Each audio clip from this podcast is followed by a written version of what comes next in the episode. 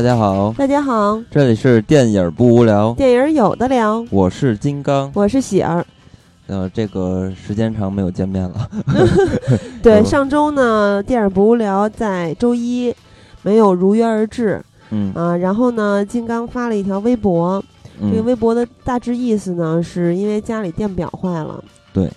然后呢，呃，插进卡就瞬间字儿就跑没了，然后所以就无法录制节目了，因为没电，要修电表。嗯。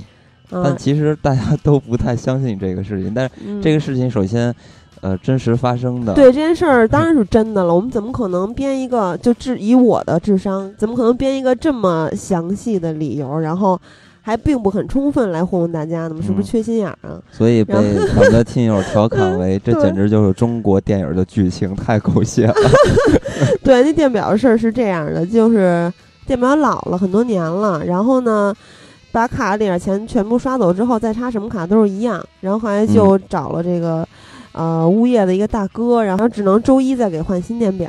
嗯，所以这是一个原因，但这个不是主要原因。主要原因我要跟大家承认一下错误，是因为我在这个上上周六，大概十八十九号的时候回了趟母校，然后呢，又跟这个大学回来的同学一块儿回的母校，然后一块儿去南上海看了一下绿巨人。嗯，因为绿巨人马上就要去深圳工作了。然后马上要变成我的远在深圳的同事，对对，然后以后可能去上海的机会可能就少一些了，这可能也是在上海最后一次见到绿巨人。嗯，那么我回来的时候已经周四了，周五是早班，然后周日呢又是早班加值班一天，所以我们只有周六一天的时间来录节目、准备节目。那么准备时间是太仓促了，电影不聊不希望就是给大家。呈现这么一个状态，准备这么不充分，糊弄一期。很抱歉，上周没有节目更新。那么这周我们会尽量把时间 录的长一点。嗯，对，然后也以后找机会吧，看能不能再补一期。那咱们也好久没做那个纯粹的听友互动节目了。之前做的影院那些事儿啊，什么之类之类的，大家还挺高兴的，可以借机咱们互相聊聊天儿，是吧？嗯。那么咱们这这下又临近八月了，应该说大家听到节目的时候已经正好进入八月，所以呢，呃，咱们这期就来聊一聊八月的电影和咱们最近看过的电影。对，之前跟大家说过观影指南系列，以后我们会在，呃，尤其是月初吧和上个月月底一些新片上映的时候，尽量早点去看。嗯啊，然后嗯，像那个点映啊这些提前场这些，我们原来都是因为工作没有时间，所以都没怎么去成。嗯，以后有机会也会尽量去。嗯，反正最近呢，我们是看了八月初的，呃，四部电影，这都是八月的吧？然后还有呃七月的一部《捉妖记》，都是应该是七月底的，七月三十号一块上的。啊，对，七月三十号上了好几部电影，是吧？那咱们就来聊聊这些电影，所以咱们就正式进入今天主题。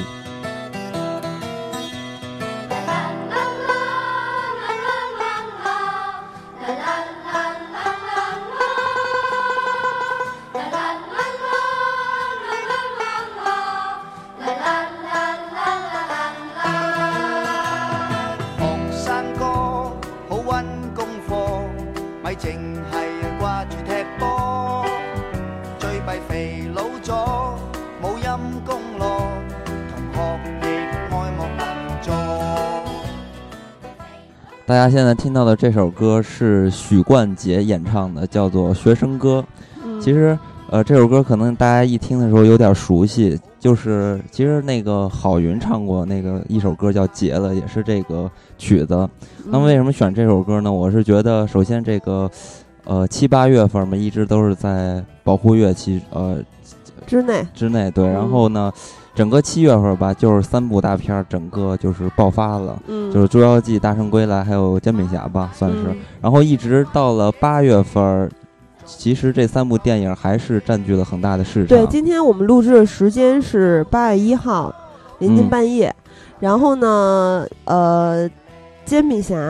尤其是《捉妖记》的排片还非常多，《煎饼侠》好像已经并不多了，对，其实还是《捉妖记》和《大圣归来》依然非常的坚挺。然后八月份，我觉得，呃，过完八月份吧，然后整个这保护月就过去了。然后它的标志基本上也应该是《终结者》的上映吧，然后就开始了好莱坞电影的开始就进来了。所以呢，咱们。呃，你说八月份吗？对啊，八月底但是啊，八月哦，八月底啊。对。啊，终结者是八月底嘛，但是八月份其实窜进来几部，要么就是口碑票房不好，嗯要么就是口碑不好，票房嗯，或者票房不好。你说的是像《是头脑特工队》那种，嗯，并没有进入暑期档的保护院。对，保护月呀，当然不会进入了。对，呃，然后对，还有《碟中谍五》啊，可能也是很多人期待的吧。嗯这些都到了九月。对，都会推到九月，还有小黄人嘛，嗯，所以可能九月份大家会感觉有一些狂欢在里边儿吧，就是那种感觉。但嗯其实呢，但八月份上的好像大概是三十多部电影吧，三十五六部，对非常非常多。对对对对，所以嗯说其实八月也是非常非常精彩的。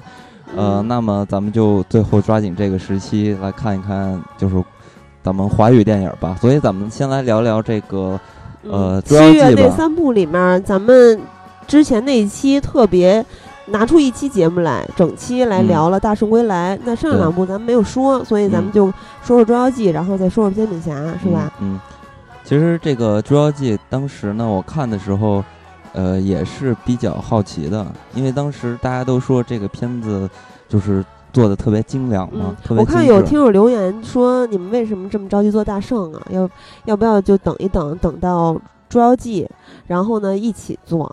嗯，但是我觉得这两个片子其实没有什么共同性吧，我觉得。我觉得也嗯不用特意为《捉妖记》做一期，你觉得呢？对，因为《捉妖记》虽然是非常非常的恐怖，现在它的票房已经就是嗯内地票房应呃国产电影应该是排第一了嘛？对，它是之前超过泰囧嘛，然后拿到了华语片儿的第一，然后当时徐峥还就他提前好像做好了一个海报，就是接棒嗯海报，嗯然后把他这个做了一个泰囧和捉妖记。主要元素的结合，嗯，然后就说恭喜《捉妖记》登顶华语电影票房冠军嗯啊！其实，在好莱坞是有这个传统的，他也希望咱们可以在中国也也也也有这个传统。对，其实挺好玩的。我记得电影不无聊的微博，我发过一个微博，就是、呃斯皮尔伯格呀，还有卡梅隆他们就是、嗯呃传这个交接棒嘛，然后做一些海报，特别有意思。嗯，但是做的这个，人家做的那个是比这个 徐峥做的这个要有意思多，也经典、呃精良的一些啊，而且嗯点是非常的逗的那种感觉。不管怎么说吧，有得有就还挺好的。对对对，然后主要咱们说一下，现在他的成绩已经到达什么程度了，是吧？嗯大家都知道，他超越了泰囧，拿下了华语片第一之后，呃，超越了《阿凡达》，拿到了第五。然后呢，现在呢又是上了十七个亿，就是超越了《侏罗纪世界》嗯和《复仇者联盟二》，一个是第四，一个是第三，所以它现在变成了内地影史票房榜的 top top 五里面的第三，嗯也就是季军。嗯，啊哎，那这个是那个速激嗯呢？速激七呢？速激七是冠军啊，啊，二十四点二六亿，嗯。嗯，真是挺猛的。不过我一想啊，就是这个《捉妖记》能拿十七个亿，真的是，呃，就嗯目前来看是十七个亿，我觉得还会再往上涨嘛。嗯，但我我还是觉得有点吃惊的，因为我没有想到这个片子居然有能拿到这么好的一个票房你。觉得他为什么能拿到这么好票房？我觉得可能首先还是因为这个片子，首先它肯定保证了一个好看，我觉得这片子肯定是没有什么问题的，肯定是好看。但是呢，我觉得，呃，可能还是会挑一些观众吧，因为对于我来说，我是不会对这个片子提起多大的兴趣的。嗯，因为这个片子虽然说它的制作非常精良，特效真的这个片子特效做的特别漂亮，嗯呃，而且没有滥用这些特效，我觉得这个真的是挺不错的。但是呢，这里边这个片子给人的整体感觉，可能对于我来说吧，我觉得过于低龄了。但是呢，虽说你看起来它低龄吧，但是它里边还有一些黄色的小笑话，也不能说黄色，就是沾一点性的这种小段子吧。所以我觉得他可能。呃，我我不太理解他这个片子到底是针对一个什么样的市场，可能是合家欢之类的。但是嗯对于成年人来看的话，我是稍微觉得有一些低龄了，尤其是嗯，对于一个男性的话，对这部片子，我在上海的时候有有一绿巨人，那天他去 庙里去叫什么积功德去了，嗯和一嗯帮朋友。开车离开了上海，然后回来，他全身都是伤痕，非常的嗯疲惫。就觉得真是挺有意思一个人。然后回来之后太累了，然后就说我们吃完饭看个电影吧，就先看了《捉妖记》，然后回来呢又跟呃金刚和狗狗仔又看了一遍。嗯反正当时看完第一遍之后，听说他俩不想看煎饼侠，因为狗仔在的公司要放煎饼侠。我是想看煎饼侠的，不想看这部。当听说要看一部《捉妖记》的时候，我还是挺排斥的，就完全不想二刷。嗯。然后呢，里面的一些笑点，在我第一次看的时候就没有笑出来。嗯。其实我觉得这个片子主要的看点还是这些，呃，应该怎么来说的话，应该说是怪妖。对，它虽然是妖，但其实看起来它是怪而不是妖。呃，这里边这些怪吧，我觉得可能捕获很多人的眼球和这个灵魂的，也就是灵魂还行。胡巴，对吧？胡巴确实挺可爱的。对，但是我我觉得我更喜欢这里边。特别大的那个坏的那个怪物啊，血血魔还是什么玩意儿啊？反正就是杀他们、追杀那个皇后的那个，嗯，就那个大怪，我觉得挺好玩的。那关于这个胡巴呢，我觉得，其 实其实他就是一个非常顽皮的小孩儿那种定义吧。然后你比如说，他里边会干一些特别淘气的事情。然后呢，他又会表现出一些比较单纯的、纯真的一些地方吧。所以我觉得，首先这个胡巴是整个拉低这个片子一个年龄层的一个关键点。但是，但是我觉得可能对于部分女性的话，确实是比较讨人喜欢的。呃，而且这个片子里边还有一些演员，比如说白百合还有井柏然，他们也算是这个片子能贡献一点儿吸引力的地方，贡献票房的一些地方。因为这个片子刚开始其实选的人不是井柏然嘛，是那个就是柯震东，对柯震东。那据说他只拍了一点点儿就出事儿了，然后就换成井柏然。但是我我感觉，呃，井柏然其实在这个片子的表现还算不错了。嗯。不知道这个 柯震东演的话会是什么样？我觉得搁谁都差不多。嗯，就白百合那个角色换成王珞丹，我也没觉得会差多少。他俩又长得也挺像的，然后戏路也差不多。嗯，所以俩一直是死对头嘛。嗯，所以我觉得这里边特别有意思的就是这个白百合，因为似乎看起来白百合演的所有的电影，目前来看的话都是一种类型的。对，而且基本上他还。真正演过，他已经变成小妞电影代言人了。对的，但是他演的这些片子还真是有几部高票房的，对吧？对，《失恋三十三天》开始嘛，嗯嗯，然后之后咱们会说到八月。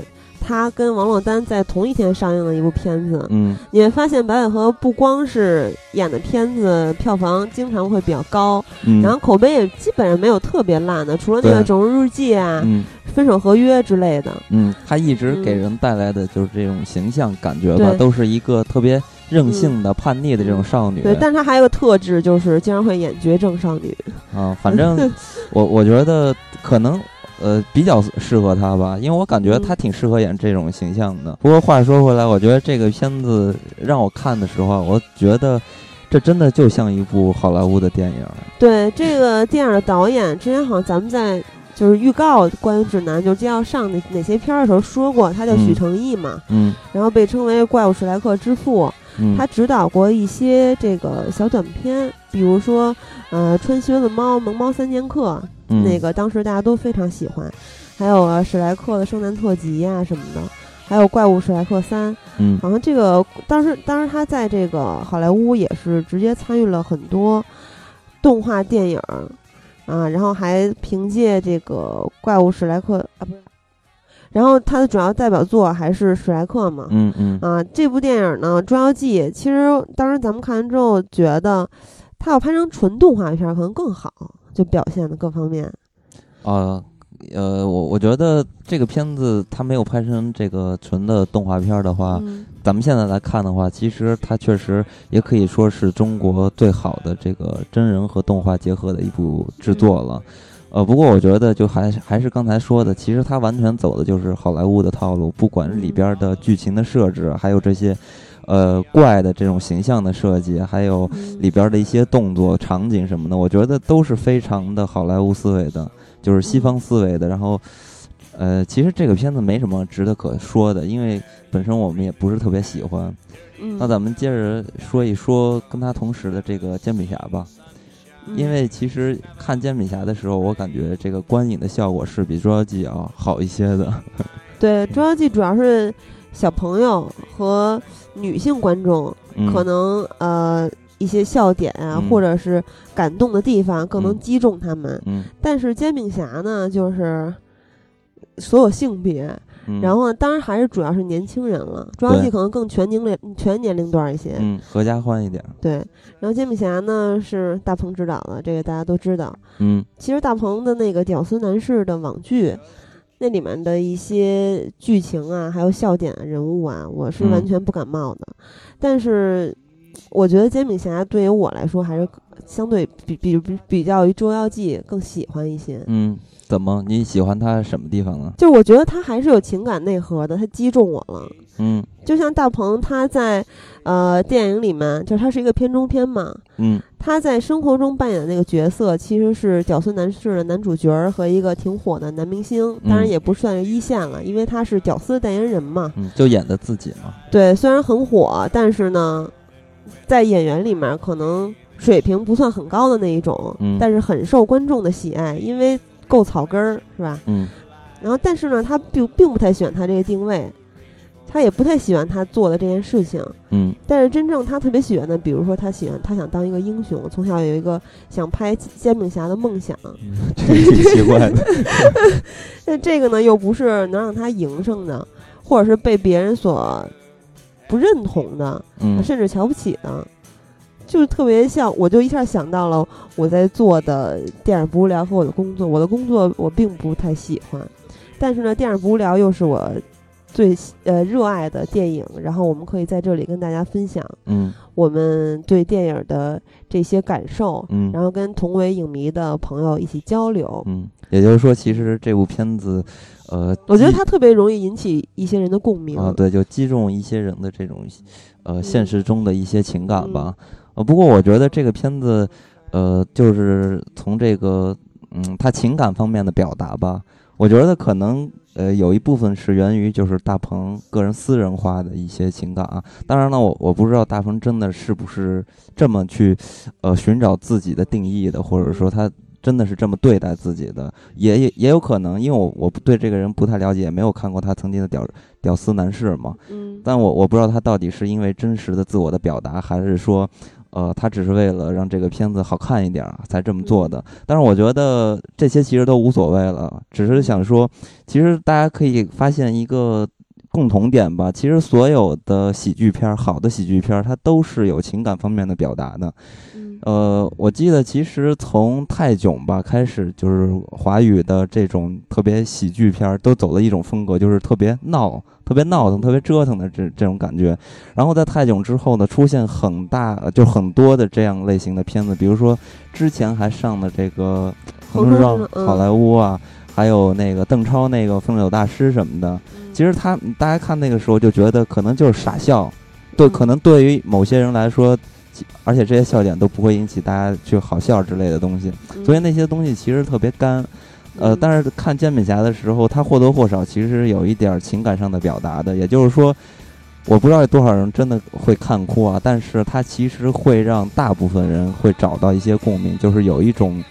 呃，泪点的感觉，就是笑笑中有泪的感觉。其实看过来，咱们一我觉得笑中有泪不至于吧，就稍微有一些对我会有一些，触动，像我这样的观众。对我的意思是，就那个意思，大家应该、嗯应该能明白。嗯，然后咱们其实，呃，把就是放眼看去，其实特别好的一些喜剧片儿，那，比如说西方的很多片子，优秀的喜剧片，它其实都是有情感的一个输出嘛。咱们近的可以说周星驰，其实周星驰他的电影里边一直都有一个小人物的这种命运啊，然后一个逆袭啊，一个反派或者寻找自我的这么一个呃呃输出吧。所以呢，我觉得好的喜剧片一定要有情感方面的单核的输出吧，要不然喜剧片真的就变成了特别无聊的一个闹剧了。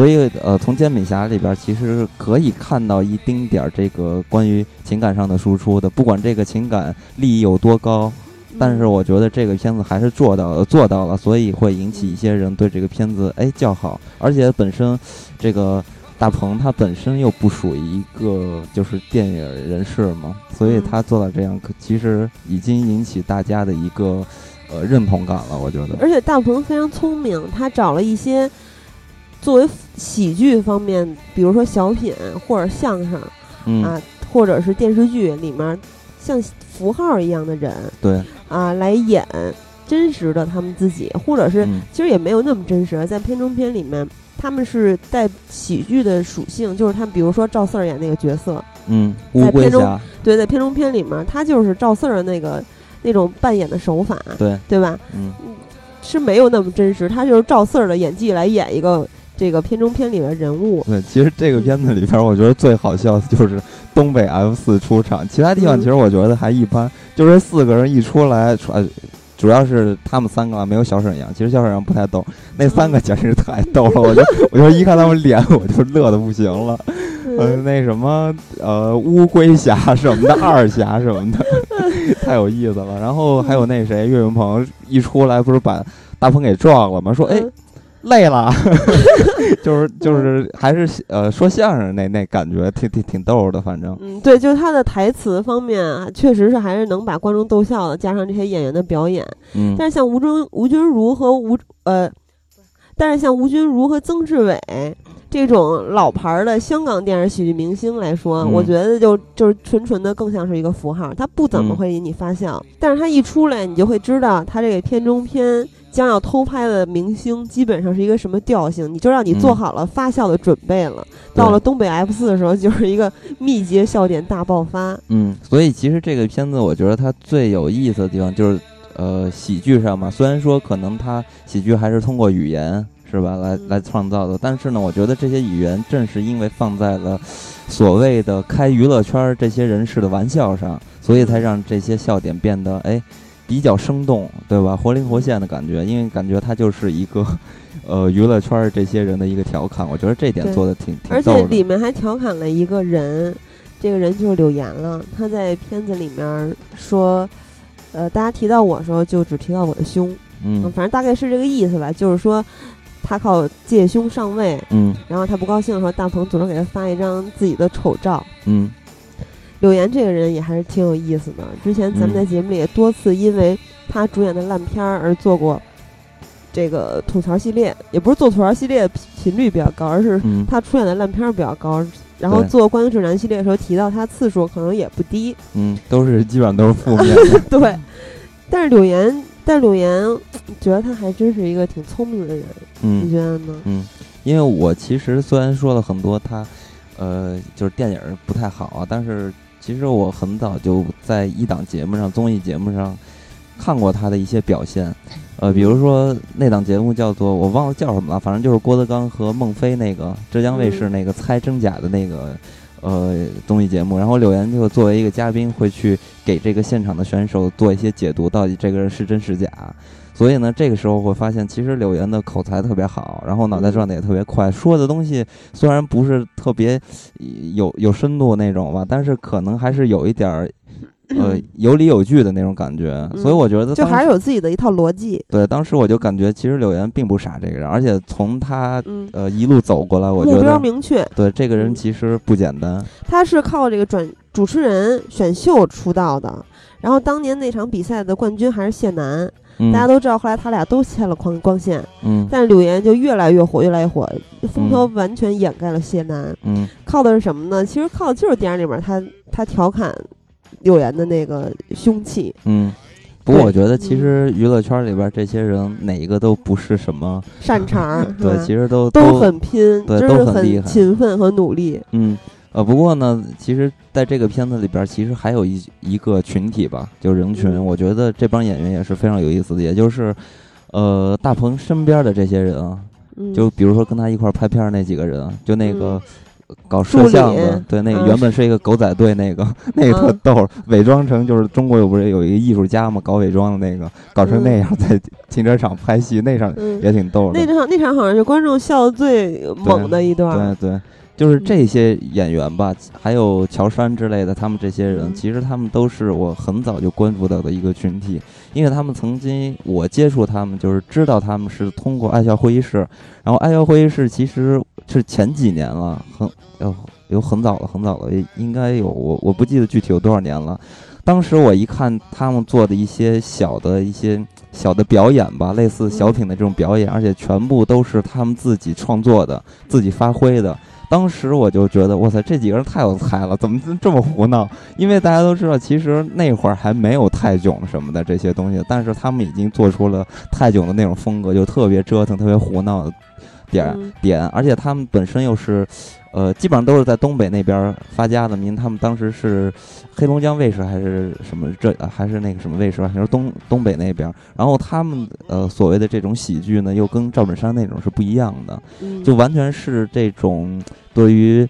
呃，比如说，呃，超级英雄啊，零零七呀，然后进行这种呃搞笑的，然后对他们进行玩笑化的表演，所以我当时就特别喜欢他们，然后一直延续到现在。因为当时看《爱笑会议室》，觉得哎，他们的表演越来越少，越来越少，然后才知道其实他们都一个一个都走了。但是当年我特别喜欢那个一鸣啊，就这些人，还有。呃，子东什么的这些人，其实呃不知道去哪儿了。现在只能看到这些乔杉他们这些人了，还有什么修睿啊这些人了。所以在这个片子里边，这些人的存在，其实也代表了像大鹏这样的人，或者跟他同样的这种给人呃形象的人，也就是这种所谓的屌丝这种身份的人似的。而且他们都怀有梦想的这种这批人聚到这个片子作为一个主角，所以我觉得这个片子也真的是。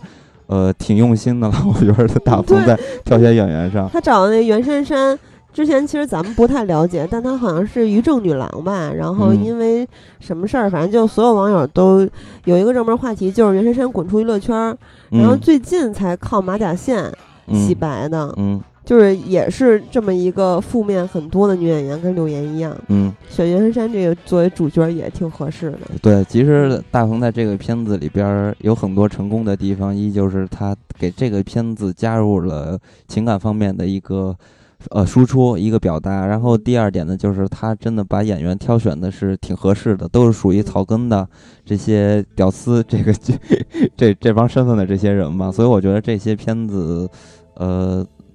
就还是能让大家能感，能满足一个最基本的一个呃感受吧，也就是好笑。因为基本上看这类片子的人，就是奔着笑去的，所以我觉得大部分人应该是获得了呃这种喜悦感了。我觉得这个片子也就成功了，其他的我也就无所谓了。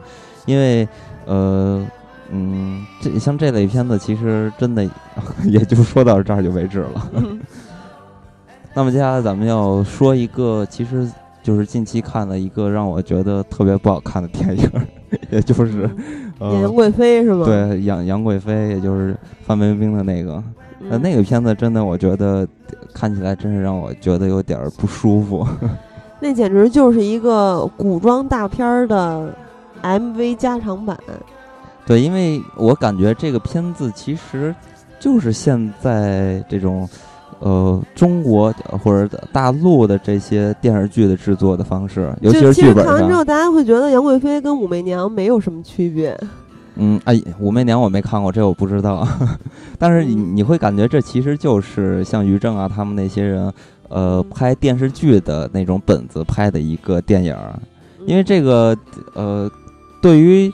杨贵妃的这种她的解读吧，导演对她的一个解读，我觉得真的是太简单了，太幼稚了，基本上全部放在了情爱上，然后还一直给她洗白。所以我觉得也不是洗白吧，就是反正导演他塑造出的杨贵妃是一个非常完美的女性，又善良，是吧？又识大体，然后呢，这个。呃，虽然不怎么参与朝政，是吧？然后也不是特别聪明的女人，嗯，但是呢，非常的单纯，啊，然后所以就后来被各种人因为各种利害关系，嗯啊，还有这个历史中的这些政治中的元素，被大家给害死了，就是一个特别悲惨的完美女人被害死了的故事。对。然后呢，在杨贵妃，我觉得特别气人的一点是在她马上就要上映的时候。有一个事件，这个也是引起了大家的轰动。嗯，就是马震。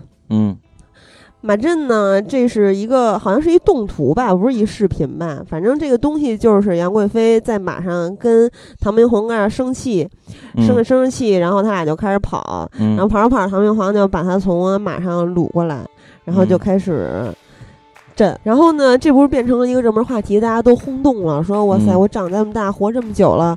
我真是什么，就是呃什么，嗯，然后大家都特别轰动、震惊了，嗯，说活这么久，真是什么也都能见着了，嗯。不过这也创造了一个新词儿，叫马震。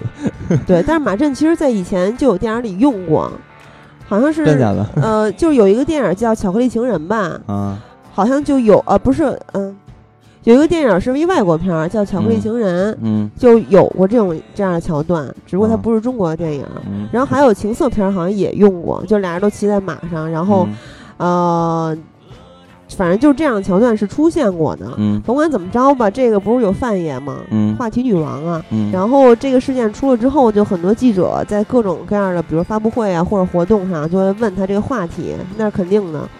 然后范爷的回答呢，就是各种，呃，比如说我们在拍戏的时候，拍之前是很怕对马造成伤害，还有呢，这么刺激，对，然后还有说什么那个拍拍有一场戏的时候，黎明儿差点给他勒死啊，好像就是最后他俩不是两个阵，不是两个阵，就是两个动作戏，特别的疯狂嘛，嗯。就特别 S M，一个就是马阵，一个就是他就最后打炮而死的那个结尾。嗯说那场戏的时候，因为黎明太入戏，差点给他真实的勒死，反正就各种各样的制造话题。黎明是因爱生恨，然后范爷还说了几句话，这几句话说的基本上就跟郭敬明说的是一模一样的，嗯就是说你内心是肮肮脏的，那你看到的就是肮脏的，而不是说我们拍摄的人是肮脏的。嗯我觉得这真的是特别臭流氓的一个逻辑。嗯你拍的人、导的人、演的人不肮脏，我们怎么对就怎么能说是观众肮脏呢？嗯对吧？嗯而且范范爷其实这么多年，原来一开始范爷是挺黑的，后来因为我就是豪门，嗯，还有他的团队的一些作为，使得他能够洗白了。嗯从原来一个狐狸精的形象，就是男人很喜欢，然后女人很讨厌，到嗯了男人女人都很喜欢，是一个独立女性的代表这么样一个形象。嗯然后到现在，其实很多人都会说范爷，呃，非常独立呀、非常霸气呀、嗯，然后，但是其实范爷一直他都缺少代表作，对啊，是啊，一直都是，他演的东西或者说他上的红毯，其实都是话题堆起来的。嗯所以我越来越作为一个演员，他这个演员的身份越来越讨厌他了。嗯，所以呃就原来我还会想范爷演的电影儿啊美就行了，我就去看看他美就行了。嗯但是当当他使用流氓逻辑的时候，就你看柳岩吧，柳岩就目标很明确，我就是靠胸上位，我就各种露，嗯就他也没说我非要追求什么艺术性啊，非要大家肯定我演的电影有多好。但是我觉得范爷这个想的真是太多了，对大家的要求太高了，但自己并没有做到。就比如说像秘密，他会，他也不会说非非得让大家承认他演技特别好，像小明，他就说我演技就是不好。但是我觉得其实呃，范爷和柳岩什么的，我我觉得也没有什么高下之分，我觉得都是一样的人，基本上嗯都是通过一些外围的东西来嗯，给自己增加一些人气和曝光率什么的。其实，而且范冰冰其实，呃，怎么不管怎么说吧，我觉得它还是好看，这这实对他确实好看，但是有很多人说，呃，范爷好看，然后呢，片子里面，呃，美术特别好看，嗯那就看这个了。但是仍然仍然有些人看很失望，为什么呢？就是你比如说《武媚娘》这种这种电视剧，不是说你穿几件五颜六色的特别漂亮的华服，你嗯。像你像《武媚娘》里面来几个整面墙的大花墙，嗯。还有各种花团锦簇，然后还有这个绫罗绸缎，还有大浓妆，像《武媚娘》嗯。里面假睫毛，嗯。不是说这些就是美了，嗯对吧？而且之前还有一个海报，就是在马震事件的同一天吧，反正前后也不过一天，报了一张海报，我觉得也特别令人发指，就是一个荔枝做大奶奶夹着流着鼻血的树叶子，嗯不知道什么意思，想表达什么？我觉得其实就是想告诉观众，我们这里有奶，有马震，有软色情，有华服，有漂亮妞儿，快来看吧。嗯，结果最后其实马震没了，对，然 后导演说的是，因为不想让大家认为他在炒作，所以把这场戏删了。嗯但这场戏在这部本来就没有什么剧情的一个像加长版 MV，像一个拍摄的服装大片儿的这么一个东西里面，它还是挺重要的，就是作为他跟唐明皇感情转折的一场戏。嗯震了之后，他才他就改变了，你发现了吗？慢慢的开始改变了，嗯然后后来又什么各种感情上的转变，又跟他不非得什么一生一世，什么生死都必须得在一块儿，什么之类之类的。嗯。不过我觉得其实这都无所谓了，就我我总是觉得这个马震我感觉特别像一个人名儿。我对啊，所以对不起叫马震的人的。李晨在他的微博上还说马震是谁？对啊。然后李晨接受采访上还说，呃，他是一个演员，作为这个行业里面的同行，他做什么决定我都是支持他的。嗯。但我又看到有的采访说，那个时候我还说不上话，也也阻止不了他什么之类之类的。嗯。就是我觉得他在微博上去说马震是谁，也是想化解尴尬，也是有一点尴尬的。嗯，反正这都也都不重要了。哎呀，不是这些，不是，我觉得就是也是给这个片子增这个曝光率嘛，也不管到底最后是什么样嘛。对，但你不觉得特别可气吗？就这种电影现在经常就靠软色软色情来炒作。是啊，你就甭管他那马震到底是不是炒作，但是最后还是把它变成了一个话题。包括范爷在后面接受的采访里面，还是把它当成了一个话题，再去渲染。嗯，然后实质你的片子又真的不怎么样，对不对？你然后一还一直在说我多么多么唯美，《小时代》也一直在说我多么多么唯美。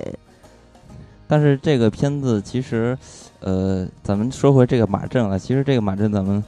确实，是老想说马震，不是这个东西真的引起很多人讨论。像你刚才也说了这么多，但是其实马震这个东西，呃，咱们中国的春宫图上其实是存在的，而且有各种各样的体位。这个其实我也 我也看到过，而且比这个夸张的要多很多。所以其实我觉得这个事儿，不是有什么那个性爱大师说这是不可能的，是不可能的。但是它算是一个猎奇啊，或者一个呃趣味在里边嘛。所以我觉得这个东西也没什么大不了的。我我主要是觉得，呃，首先想说说这个导演，因为这个导演名字就挺好玩，叫石庆。嗯。而且这个导演他本身也不是一个圈内人士，因为他的本身的职业是香港最大的一个电讯公司，叫做电讯盈科，对中国中国区的总裁。对，他是一企业家。对，所以也就是说呢，其实这个人他。呃，可能自己有一点文艺的爱好吧，有一点文艺创作的爱好。据说他是一个国学文化研究家，还是一个作家，然后他还曾经编剧过，呃，参与编剧过那个张艺谋那个代号《美洲豹》，还有咱们最近的这一部《有一个地方只有我们知道》。对。然后呢，据说最开始这个片子是郭在荣导演，也就是我的《女女野蛮女友》的导演。嗯嗯。然后呢，因为。呃，好像是跟范爷一开始很欣赏范爷，说被范爷迷住了。后来因为呃发生了一个事情，就是他说范爷一直在想加戏，然后并且挤掉其他演员的戏。嗯，呃，一开始说是呃什么小小天那个什么小栗旬都有在里面有演出，然后呢还有李白，然后李白演的一个角色就是片中那个作为一个历史旁观者。啊，就是这个罗马大使是吧？罗马帝国大使啊，是。然后，呃，说是李白本来是这个角色，就作为旁白。然后李白呢是 王力宏来演的。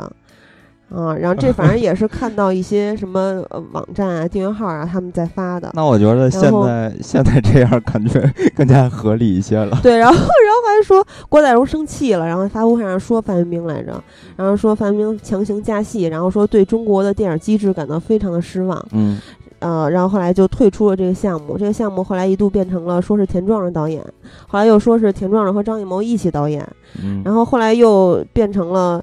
这个导演导演真正的导演是石庆，然后呢，呃，田壮壮和张艺谋是导演组的成员，也就是给他出谋划策啊，什么提意见的人。反正这个石庆的人脉还是挺强大的。是在对他他本身其实是在圈里边认识很多人，这肯定是真的。但我我我我有点怀疑这个信息啊，就是呃，就是原来的一些通稿爆出来的。一些对我就是觉得这点我有点怀疑，这有点太恐怖了吧？那最后如果真的按他原来通稿上写的这样的话，那我觉得这个片子就更加的可怕了。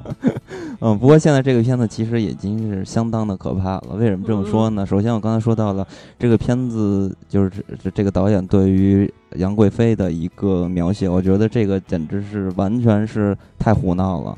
呃，非常的简单和幼稚。他的，我我觉得他的年龄段应该比这个就是，比那个《捉妖记》还低一些。他完全是一个青少年对于杨贵妃或者对于历史的一个解读。对，所以我就要说，呃，这个片子其实呢，因为这种导演特别低龄的对于呃这种历史的解读，所以呢，我觉得基本上能捕获的一些观众。也就是这些青少年，比如像初中生之类的。因为当时我在看这个片子的时候，因为我看的是早上九点多那场嘛，因为才三十多块钱，我就看那场。看那场，我旁边坐的一对母女，然后刚开始他俩就一直聊天儿。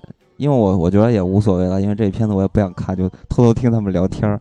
然后这个女儿就一直给她妈妈讲这个怎么怎么回事儿啊，发生了什么事情了。然后他妈还问这个女儿：“哇塞，你怎么懂这么多？是你们老师教你的吗？” 就特好玩。然后看看后面不说话了，然后我就发现这女孩哭的快喘不过气儿来了。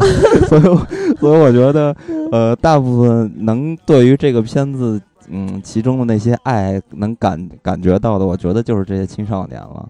所以这个片子真的是非常的幼稚。怎么说呢？因为这个片子里边对于杨贵妃的描写，刚才就我我是感觉是太简单和暴粗暴了，就是有一点洗白的感觉。其实杨贵妃本身，呃。因为这个人啊，他算是改写历史的一个人物嘛，也就是说，因为他引发出这个安史之乱嘛，所以呢，像这样的人物放在历史中，其实他是大有作为的，就是可创作的角度啊。大家其实都在看待这个四大美女，什么王昭君啊、貂蝉呀，是吧？这些人其实他们为什么会被人大家？解读为中国的四大美女，而不是其他人，因为我不相信找不过比她们还美的人。为什么呢？就是因为其实他们在这些人影响的历史，而且他们又是女性，然后又是以这个唯美出名的嘛，所以他们真正成为美女，让人记住，是因为她改变了历史。也就是说，咱们在看杨贵妃的时候，我觉得你无限的放大杨贵妃特别单纯美好的爱的时候，和她呃当时。对于这个政治啊，对于国家，对于历史产生的这些影响，其实是不对等的。也就是说，这个爱情和当时的一个环境和背景其实是不对等的。所以呢，导演再这么去描写杨贵妃，而且非常简单粗暴，单单核方面去描写杨贵妃，我就觉得这导演简简直就是太幼稚了。对于这些事情的看法，所以他特别像一个。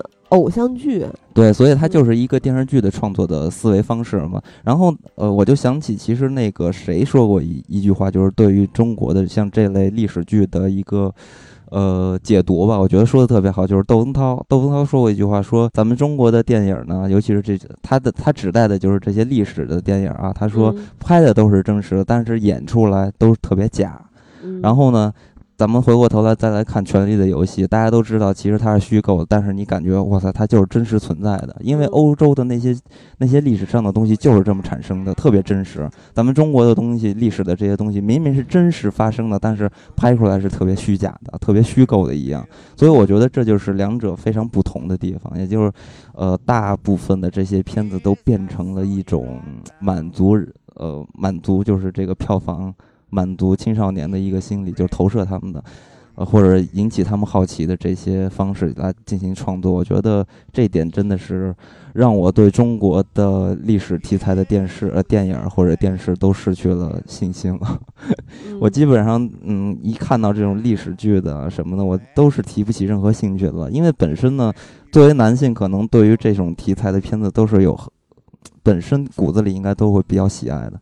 但是，一看到多次看到像这样的片子出现的时候，就慢慢的觉得，呃，就失去信心了，就再也不想看这些东西了。那咱们就接着再说一部片子嘛。然后这部片子其实本身呢，也是奔着这些演员去看的，但是看完之后也是非常的失望。对，发现只有演员。对，而且这些演员表现的也并不是很好。这部片子就是《迷城》。嗯，这部片子的导演是林岭东。其实林岭东导演呢。还拍过一些大家非常熟悉和喜爱的电影，嗯，比如说这个《监狱风云》、《学校风云》、嗯，《龙虎风云》对，还有《龙虎龙虎风云》。嗯，但是林岭东导演在大荧幕前面消失了七年，也就是这七年他其实都没有拍电影，这算是他的一个回归之作吧。然后呢，这个回归之作其实本来是有一些期待的，因为我们非常喜欢港片儿。但是看完之后还是非常的 伤心。嗯，呃，首先这《迷城》为什么叫这个片名呢？导演说是因为电影里的人物都是都市里的失败者，嗯，迷失在这个城市里，就是他说跟他是一样的，就迷路了。嗯，他七年离开电影工业，市场环境都发生了很多的变化。嗯，嗯，然后嗯，这部电影的主角是古天乐、余文乐，嗯啊，佟丽娅、张孝全，主要是这四个人，当然还有嗯大天二谢谢谢天华，还有高洁，对对，还有高洁。其实我觉得 高洁，高洁反的反而是演的不错的一位，嗯也是台湾的一位老演员了。我还一直非常喜欢高洁。嗯，其实呃，刚才像喜儿说到这些演员，我我相信对于很多人都是有吸引力的，嗯大家肯定会去看一看。也是这么多年了，就一直嗯看他们，看就看他们长大的，嗯，是吧？对。然后看这个片子的时候，很有情节。对，然后嗯看这个片子的时候，发现这个片子，呃，因为故事方面真的是太无聊了，然后对于、呃这些人物的表现，肯定也嗯就是。因为本身他对于呃人物的创作本身就不好嘛，所以也不会支持这些演员进行一个良好的表现。其实咱们原来看港片儿、警匪片儿、黑帮片儿，对吧？主要是爱看这两类。那其实有一个特别重要的，就是它里面的动作、枪战、爆破戏这些的特别精彩的场面。嗯但这些场面，咱们以前为什么爱看？是因为他们是为剧情而服务的。嗯但是在《迷城》里，你可以看到，就像完成任务一样，它是挨个儿陈列出来的。嗯非常的无聊。演员的表演虽然是一些咱们非常喜欢的，演技也确实不错的演员，我说的是嗯古天乐啊，嗯就这种。但是呢，表演让你觉得也并不出彩，角色的嗯设定也不好，影片的寓意和剧情的设置，这全部这些加起来都没有什么亮点可言，这就是让我们特别失望的地方。嗯，其实我觉得这个片子最大的问题就是没有一种电影的质感，因为我当时看这个片子的时候，就经常会感觉这个片子呃怎么这么不像电影啊？因为其实林岭东他本身呢，这个导演他的风格吧，一直都是动作片儿，然后呢嗯是比较生猛的。但这个片子其实在这点上是有所体现的，尤其是古天乐对于那些坏人是吧，进行了一些特别暴力的行为。其实那些地方其实还是比较生猛的。对，其实咱们看到的这个版本已经没有那么猛了，就好像在剪辑之前的版本是更猛的。然后呢，他用的是这个剪辑也是多年给杜琪峰剪辑的，所以嗯直接。就给剪掉了很多内容，然后林岭东嗯在看他第一版剪辑的时候就说：“你怎么剪得这么温和？我本来嗯拍的更爆裂。嗯然后这个剪辑就说：“你那样是过不了审的。”嗯，然后林岭东就说：“那本来就还没审呢，你就已经给剪成这样了，你得剪一点，然后让他们再剪一点。你要直接给他们一个剪的完好版本，他们还会剪，就再、嗯再去剪。嗯 然后就说的就是广电总局嘛。嗯，所以呢，除了像暴力的这一点，其实我觉得林岭东的电影啊，我就感觉他的片子缺少一点儿电影的质感。首先看《迷城》的时候，我会发现这个片子的制作非常的粗糙，尤其是在声音上，就是音乐上，因为。呃，咱们不是之前接触过一些录音师什么的吗？所以我在看这个片子的时候，就感受到了极其的不舒服，你就无法，呃，陷入这个片子创造出的一些情境中。为什么呢？我觉得这就是因为这个片子，呃，声音方面做的特别差，它给人一种感觉是所有这些人物发生的那个事情的状态和那个空间和周围的一个城市是没有互动的。也就是说，嗯所有在发生的事情的时候，感觉他们都是放在了一个，呃，有隔音棚的、有这隔音墙的一个空间里边儿。嗯，街上的车水马龙这些声音都没有，然后这个片子里的配乐实在是太糟糕了，你就感觉不到任何有特别那种灵动的感觉，不像电影，所以我觉得这个片子特别不像一部电影。但是你这么说，导演应该会很伤心，因为这部电影几乎是囊括了香港所有的地标，从铜嗯锣湾到旺角、尖沙咀、油麻地、中环等等。嗯他是就林岭东，他特别想再去拥抱香港电影，他嗯不想把他的故事背景地放在内地。嗯，但是呢，就大家其实感觉不到他这部电影有什么港味儿，即使他不断的去给这些地标全景、空嗯镜，但是还是感受不到。反正我就是感觉这个片子不像电影，就是它没有电影的质感，这是我觉得很难入戏的一点。我觉得嗯有有很多方面就是在嗯制作上肯定是比比较粗糙的。那你觉得，哎，其实我觉得是不是有这点关系啊？因为好像他有一些大场面的街景戏是靠偷拍完成的。对所谓的偷拍，其实就是，呃，他拍戏的时候不会去封楼、封商场，然后呢，就是整个剧组在马路上去拍。比如说，好像有一个古天乐从旅行社走出来的戏，嗯，然后就是现场是常规的那种大家生活的状态，有很多的车，有很多的人，嗯啊，熙熙攘攘的，然后远处还有一个工地，嗯，嗯特别大的工业的声音。但是呢，当时拍的时候他们没有封路，嗯然后古天乐就是在这个一个什么路口，就是一个红灯的时间去完成这场戏，然后再等下一个红灯再去拍下一个镜头。嗯我不知道导演为什么要这么处理，就反正很快的、很高效的就把戏拍完了。他嗯其实我觉得可能也是想，呃，不去用到那些手段，然后更真实的还原一个香港的现状。就他他一直说他希望去用镜头记录香港，留下纪念，因为香港的变化非常的大。嗯，不是我这这些东西我真的是体验不到，感受不到对，因为因为我感觉得到，它就是一个，如果导演真的想表现出香港的这种。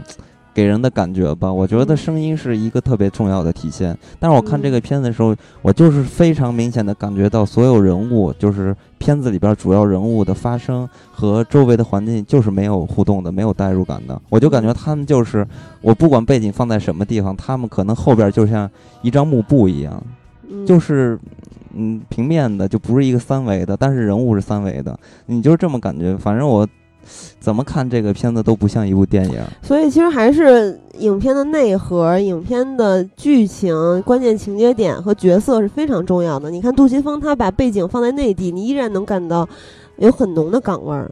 嗯那么你觉得这里面的张孝全和佟丽娅表现怎么样？张孝全和佟丽娅其实还，我觉得出现在警匪片儿里面还挺特别的，因为张小泉原来是一个最早吧，他是一个偶像剧男演员，嗯。然后佟丽娅她是一个电视剧女演员。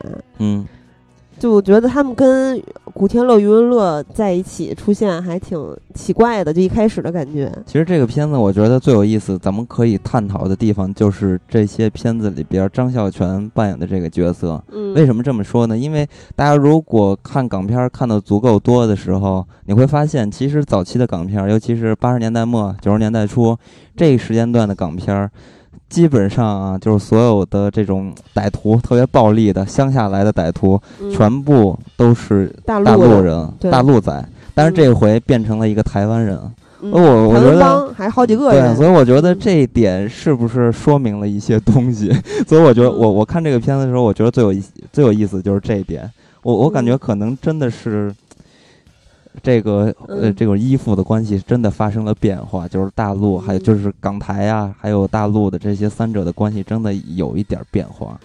我其实嗯，那你也可能想多了，因为 好像张小泉是出品方推荐给他的，嗯，然后呢，张小泉就他说给他的感觉还挺斯斯文文的，嗯。然后演了不不少的爱情片儿啊、嗯。文艺片儿啊，嗯，然后他就问张小泉：“你敢挑战反派吗？”然后他说：“我愿意。”嗯然后他就给他修改剧本儿，给了他一把真刀，在跟动作演员去反复的排练之后，然后张耀全还吓了一跳。但是他拍的时候，李岭东的评价是还挺凶的。嗯我觉得张耀全还还好了，就没有嗯特别让人出戏，嗯。是吧？嗯，不过像像你说的这我我觉得可能当时这些制作人确实没有想到这点，但是我觉得这会是一个势头，将来的，呃，这所谓的这些土匪什么的，可能嗯都不会跟当年特别经典的神港骑兵一样的，都是大陆仔是吧？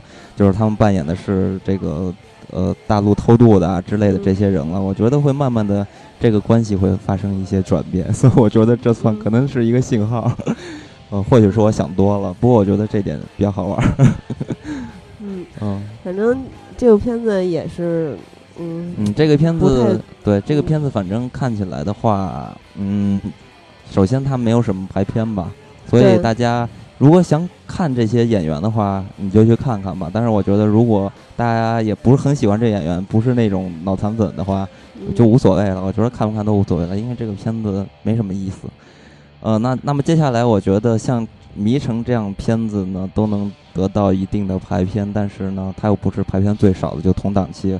同档期排片最少的是，我觉得让很多人就是比较意外是吗？意外的那部片子就是《太平轮》。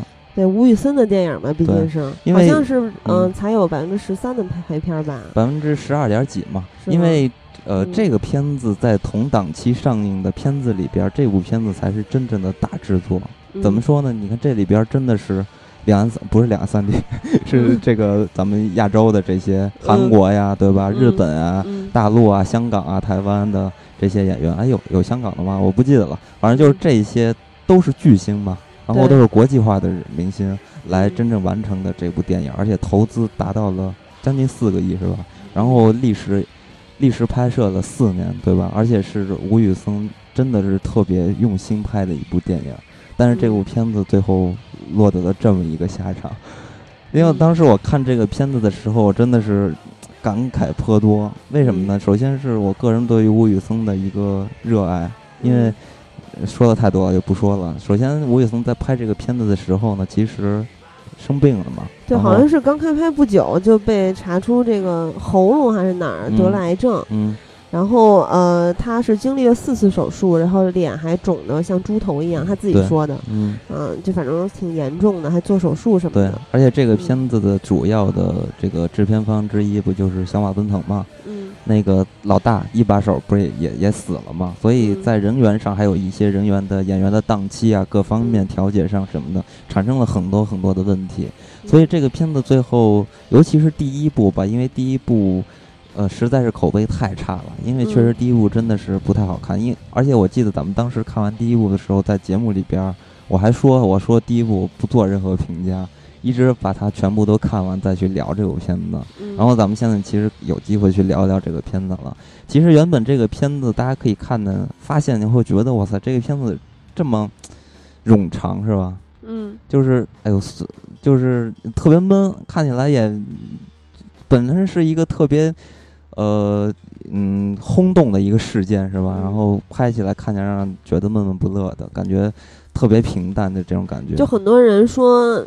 第一部我是看完之后非常生气，为什么呢？因为太平轮嘛，你第一部一全演完了，太平轮还没出现，然后也没有海难，就很多人他本来以为这是一部灾难片儿，对啊，然后可能是抱着中国泰坦尼克号的心情去看的，有很多人也这么去定义它，但它其实并不是。大家在看完，尤其是看完太平轮彼岸之后，嗯嗯，因为这个太平轮彼岸呢，其实一坐进去看的时候会发现。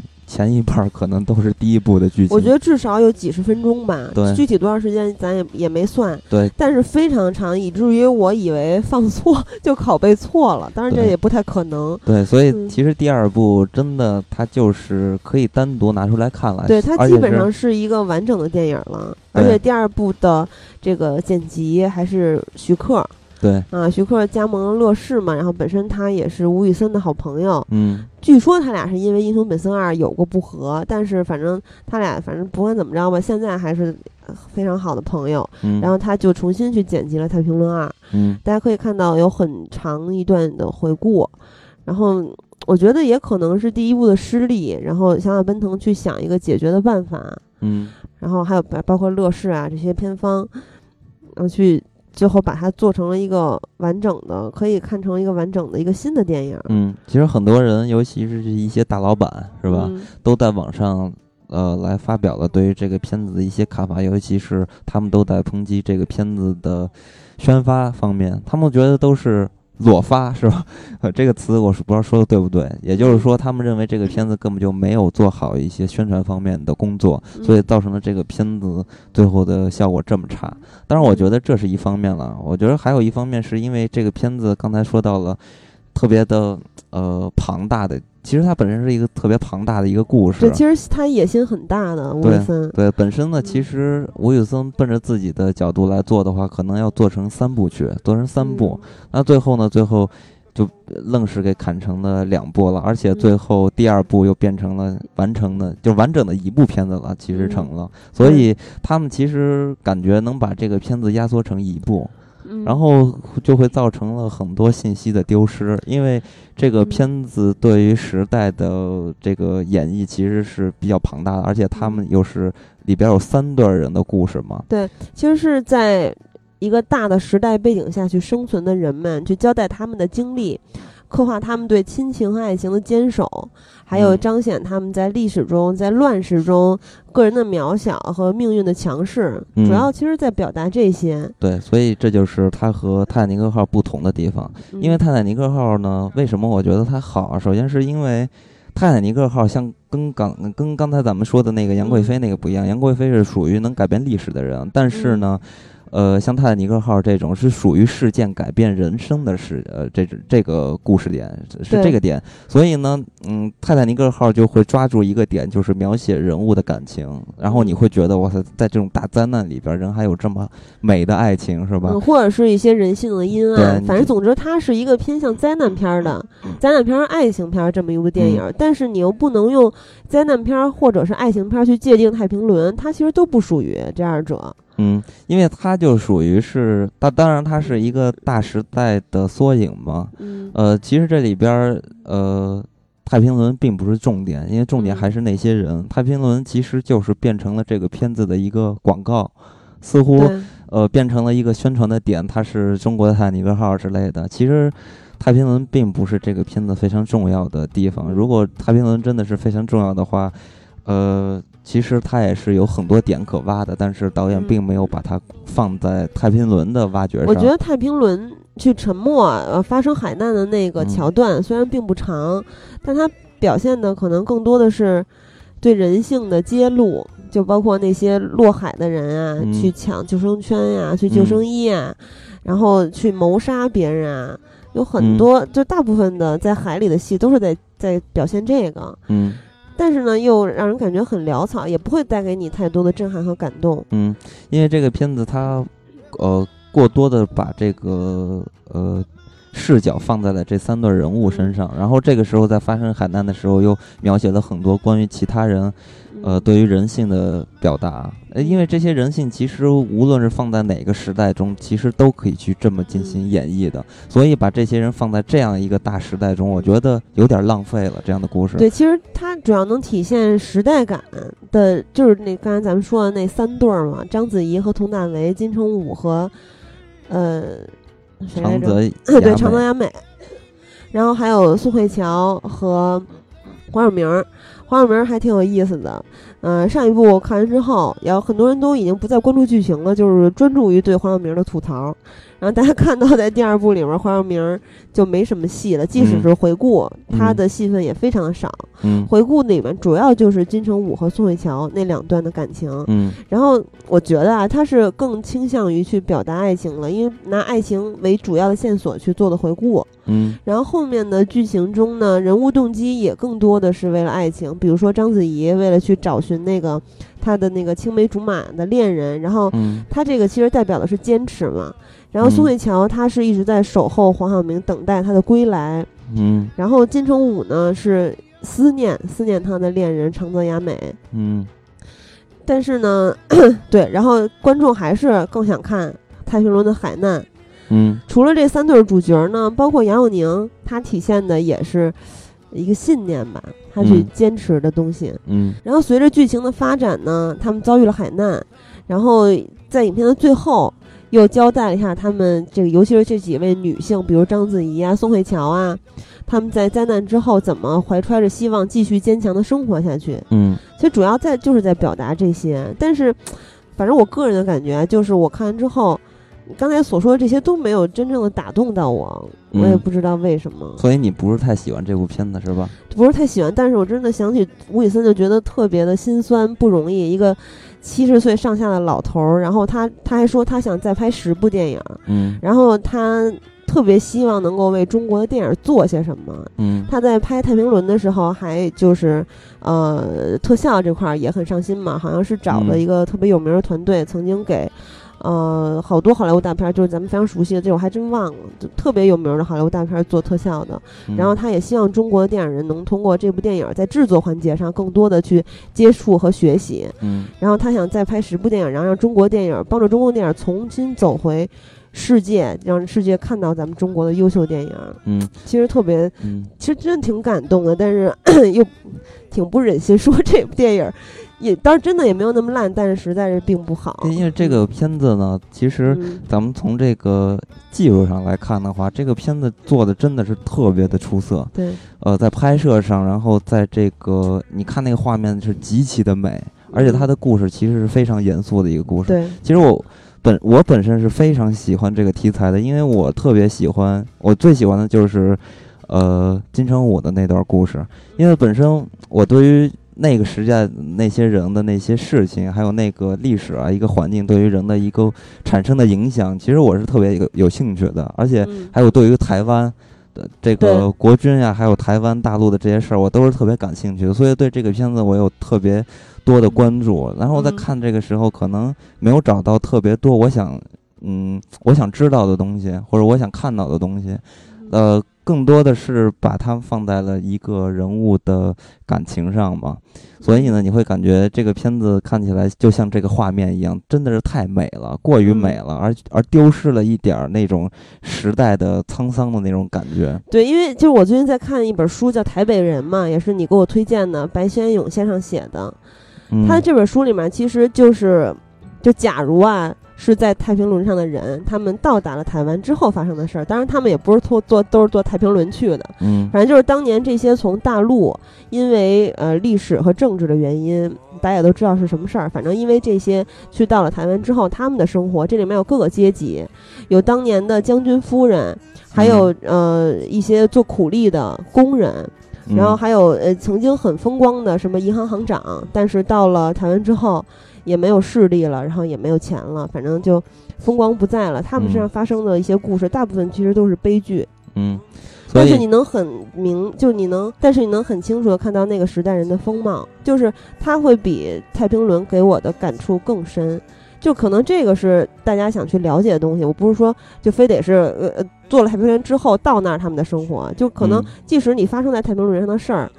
就他也没有让你聊，就没有让咱们看到你真正想看到的那些东西，就是你表达的那些。因为，因为其实他这个片子，它的拍摄啊，它的故事一直是在进行中时态的，而不是有一种时代的对比，像呃张艺谋的《活着》那样，它是分时间段然后进行对比的，然后你一步一步的跟着这个时间段呃，就是而且还有一些历史的事件，然后对于人的性性格呀，对于社会的塑造，其实。呃，这个太平轮是不是通过这种方式去进行讲述讲述的？它的描述基本上还走的还是泰坦尼克号那种方式，是一种进行时态中的，所以它呃所有发生的变化都是依据这个当下的一些环境所做出的一些判断和一些反应。对，其实他说，嗯，你先说，嗯。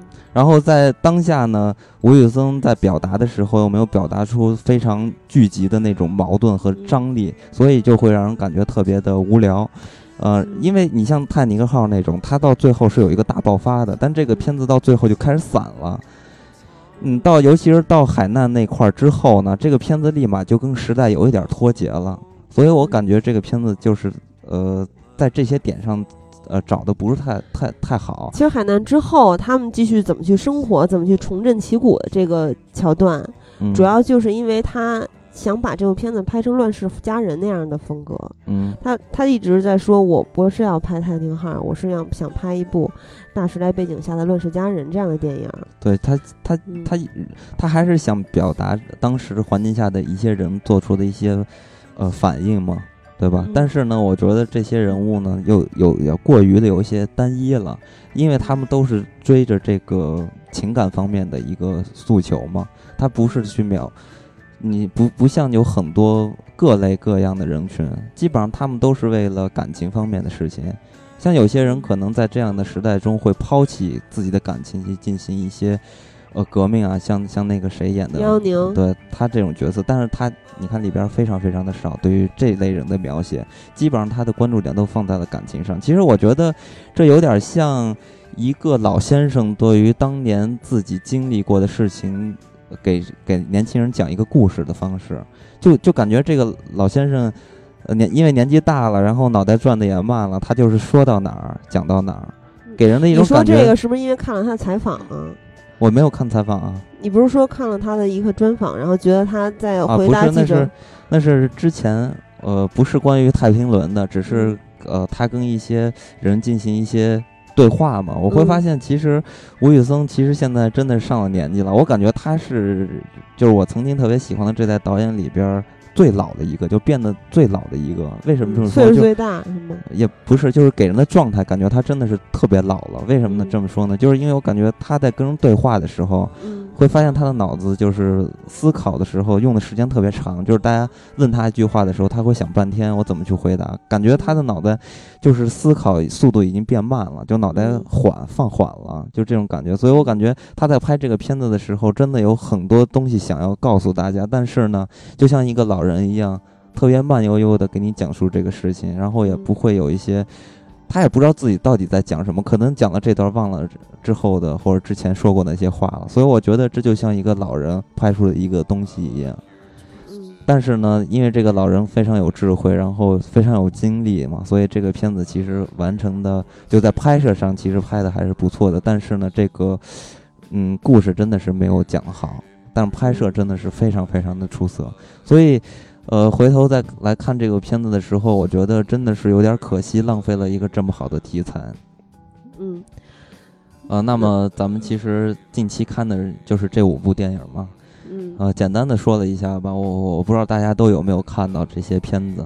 那么，呃，其实，在八月份，刚才喜儿也说到了，有很多很多的片子，如果大家嗯没有看过这五部片子，我觉得也没什么可惜的，大家可以在呃八月份再往后看看，是不是会有一些特别好的片子。不，但是呃，有一些片子也快下线了，所以大家要想看的话，也也要尽快去看一下。比如说《太平轮》啊、《煎饼侠》这些片子排片都非常的少。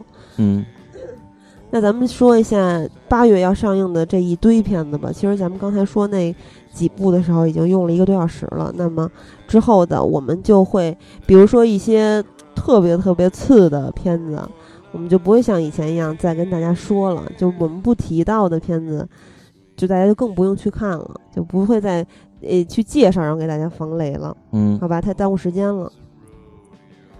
那么咱们先说说呃什么呢？先说说破风吧。对，因因为破风风是最近的一部了哈。嗯。嗯破风是这个林超贤导演的，然后还是彭于晏主演，里边还有窦骁，还有嗯。崔始源。崔始源最近是在中国挺火的一对个，，因为我们相爱吧和刘雯的那个石原夫妇，嗯，他还真是形象挺不错的。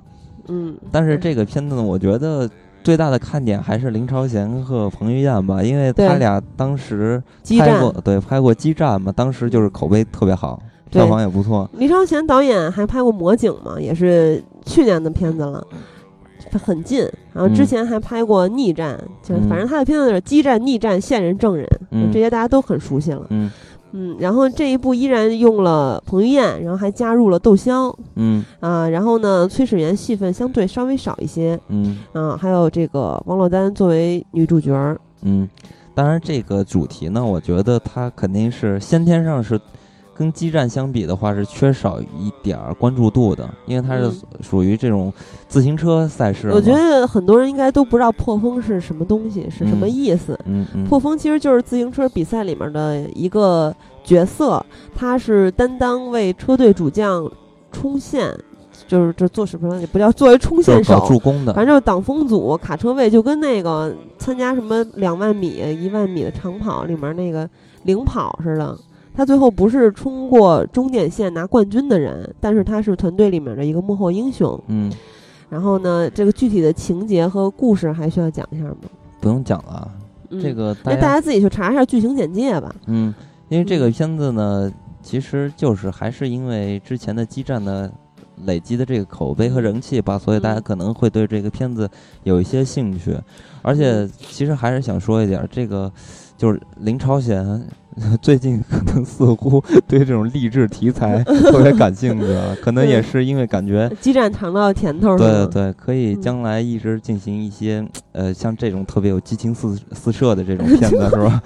一直往下拍，我觉得也也算是一个看点吧。但是，嗯我觉得他也不会一直往下拍，嗯你应该拍个两三部就嗯会停手了吧？这种运动题材不可能一直拍下去的。但是我是感觉呢，就是嗯彭于晏应该算是把曾经脱的衣服一件一件开始穿回来了吧？应该 再不穿，我觉得有点晚了。窦骁最近也很可怕呀，之前嗯咱们吐槽的那些电影里面也有窦骁。你看这个片子明显就不会像激战一样露那么多肉了嘛。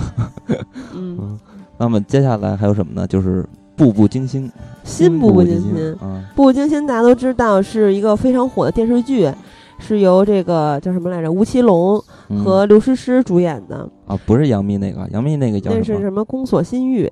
啊？哎，不对，就宫叫宫，然后哦他的那个电影版是叫宫锁沉香。啊，这个《嗯步步惊心》应该嗯算是开创了这种穿越题材最火的第一部，是吧？不是吧？不是他最早的吗？我我我也不知道，因为我也没看过那。我印象中好破电视剧好像是这样，因为我我也不太了解啊。反正就是一个这这穿越来穿越去，其实还是偶像剧，然后各种那个矫情的这个桥段嗯啊，然后矫情的人物设定，然后这嗯回的主演呢也都换了，是陈意涵，然后嗯呃十四爷是窦骁演的，四爷是杨佑宁演的，嗯，反正就是他穿越到了古代，然后他的一些现代人的特质，在古代呢，呃就是让很特别嘛，然后嗯引起了几位爷的兴趣，然后又喜欢他什么之类的，嗯就是这么一个故事。所以我嗯，所以我觉得像这类型片子，为什么不找原班人马主演呢？又换一批人？这样我觉得似乎对于老观众来说不太好吧？我觉得我也不不，我咱也不不不太明白为什么这么去做一下。不知道，难道是因为四爷和诗诗现在贵了，还是说看这部电视剧的人在看电影版？我也不知道了，真的。你看那个《欲望都市》，是吧？嗯，嗯电影版不还是原班人马演的吗？对，而且还要再拍下一部，嗯几位主演现在已经嗯嗯、比以前更老了。嗯反正嗯这个片子我觉得也是有固定人群吧。对于咱们来说，可能就不会买账了。呃，反正大家谨慎去看嘛，你要特别喜欢就去看，不喜欢哦没事儿了想去看一部电影，可千万别看。嗯，那么如果你想看机器猫呢？啊，不是机器猫，黑猫警长，你会看吗？那也会气死的。嗯 他是一说这个出品方是上海美术电影制片厂的不可能吧？是时候，但是预告片里面就写的是他那个预告片儿好像是一个先导预告片儿，似乎嗯就是贩卖一下。你看那里边儿预告片儿里边儿怎么还会出现孙悟空啊、呃怎么葫芦娃什我怎么么的，全出现了。真的假的？反正这个这个电影呢，时隔这么多年之后，我看到有网友评价说，为什么这个画风还是跟原来是一样的，特效也跟原来是没有变化的？我觉得可能是因为想让大家找到刚当年的感觉吧。但是你在看他的预告片的时候，就会很难受了，因为黑猫警长那配音一下就让你觉得黑猫警长怎么这事儿啊？嗯所以我觉嗯得他把需要改变的地方没有改变，把嗯不需要改变的地方都变了。比如说这个故事，其实这嗯里边儿就是一只耳，黑猫警长还是原来的人，但是嗯故事什么的都变了。而且我看那个预告片的时候，让我真的特别感到一种特别奇怪的感觉，就是黑猫警长的配音。因为那个黑猫警长的配音，我闭着眼睛听这个声音，我感觉就是一个小鲜肉在给他配音，不是原来那个声音了。我怎么觉得是一大叔啊？我觉得不是大叔的声音，嗯反正就是，呃，我我觉得是没有特色的，对于老版的一些配音啊，然后嗯嗯，没没没什么劲。然后呢，对于黑猫警长呢，我觉得又不像《西游记》这样，像孙悟空一样这么对咱们吧，对咱们来说这么有这种怀念的感觉。我觉得主要是这质量一看就不行啊，嗯所以完全就是你拿原来的一个认为大家有情节的东西重新弄出来做一下，嗯然后挣点钱，是吧？也没什么。不过这个比之前出过那个黑猫警长好多了，因为之前还有吗？对，之前黑猫警长 直接搞了一个合集，就是把原来拍的动画片儿嗯，就剪到一块儿，又拍上一个电影儿，那直接就是原来的东西。啊，你说起这个，我突然想起八月里面有一部电影非常逗，嗯呃，这部电影叫做《情剑》。嗯啊、大家看到他是谢霆锋和阿娇还有乔振宇什么乱七八糟的一块儿演的，但是呢，你你会琢磨怎么他没有前期宣传啊，然后怎么也没有这些什么开开机仪式什么乱七八糟的，任何消息都没有看到。嗯嗯、其实它是原来的一个古装电视剧，然后呢，这个导演是当年电视剧的导演之一，嗯，然后他把这个电影儿，呃，不是把这个电视剧重新剪辑，然后拼凑成了一个电影儿。嗯，这还挺，真是太耍流氓了。嗯，这样所以像这种东西，我我觉得就真的是我不就是大家肯定不会买账，而且也不会有什么机会让大家看着的。我觉得无所谓防不防了，因为大家应该就根本就看不着它。呃，不过呢，其实八月份也是有一些到目前呢也已经出现一些口碑的片子了，就比如说。呃，那个什么，滚蛋吧，肿瘤君。对，肿瘤君。对，这就是刚才咱们节目中说到的白百合，她演的角色有一个特点，就是也经常会演一些得绝症的人，比如说《分手合约》和被偷走的那五年。你在电影里面可以看到，她不是发生车祸了，就是失忆了，要不然就痴呆了。嗯。然后这回好像秃头了。嗯。反正就是还还有癌症嘛，对吧？然后，嗯，目前大家可以看到的一些口碑都是说的是。呃，笑中有泪，非常的感动。嗯，然后搞笑的地方又笑到喷鼻涕，然后哭的地方又哭又哭疯了，什么喘不过气儿了之类的，就说特别夸张。嗯，但是我还真是。不知道它到底是什么样一个电影，也还有保留意见，到时候看完之后才能再去评价。呃，不，其实这个确实是，我觉得是有一定保证的。为什么这么说呢？是因为它是漫画改编的。对，因为本身这个漫画就获得了非常大的这个追捧嘛。因为这个漫画也叫做也叫做《滚蛋吧，毒瘤君》。肿瘤君。啊，肿瘤君，这个它其实是一个真实人物，就是。作者就是漫画这个漫画者，嗯，他自己的创作者对于自己的故事的或者经历的一个描写，就是他真实的经历。对他现这个人已经去世了，而且他呃，因为他患了这个就是癌症嘛，然后嗯，就是然后就体验一些生活中的事情，而且呢，他去表达他的这些经历的时候，真的是用的一种我在热爱生命，然后热爱亲人的这这种态度去进行表达的，所以。真的，这个故事确实挺感人的，就像一个心灵鸡汤一样，特别暖，给人暖暖的那种感觉。所以呢，这个片子我相信它不会特别差，而且呢，又是，呃，你你看这个片子里边的主演啊什么的，他们确实也是，呃，也是深受大家喜欢的吧，对吧？而且本身的这个漫画也有很多基础就已经在这儿摆着了，嗯，而且。它的拍摄方式呢，也是有一点感觉比较偏漫画的。现现在最大的问题就是咱们看的时候会不会看成就像一个，因为漫画这漫画它都是一个一一个小故事一个小故事那样的嘛，所以就是是不是能把这个故事拍的连续性特别好，不会变成那种一个故事一个故事陈列的那种感觉。嗯，不过在这个情感的表达上，我觉得这个片子应该不会走的特别偏。基本上都会满足很多人心里的那种泪点呀，还有感动的地方。那你这么说的话，我还也比以前更期待了。那不妨一看。嗯。嗯，之前咱们说到，在八月，作为宿敌的白百合和这个这个王珞丹，其实当时看那个叫什么《捉妖记》的时候，看完之后，呃，绿巨人，绿巨人也是看过非常多的电影，对吧？看片量特别大。然后，但是他竟然分不清白百合和王珞丹。他说：“啊，刚才那个是王珞，不是白百合吗？”我说：“对啊。”他说：“他之前演的所有电影，我都以为那是王珞丹。”他已经过时了。我说：“你怎么不？你也不看片尾字幕的吗？”他说：“我都默认他是了，然后看的看，可能也没看到。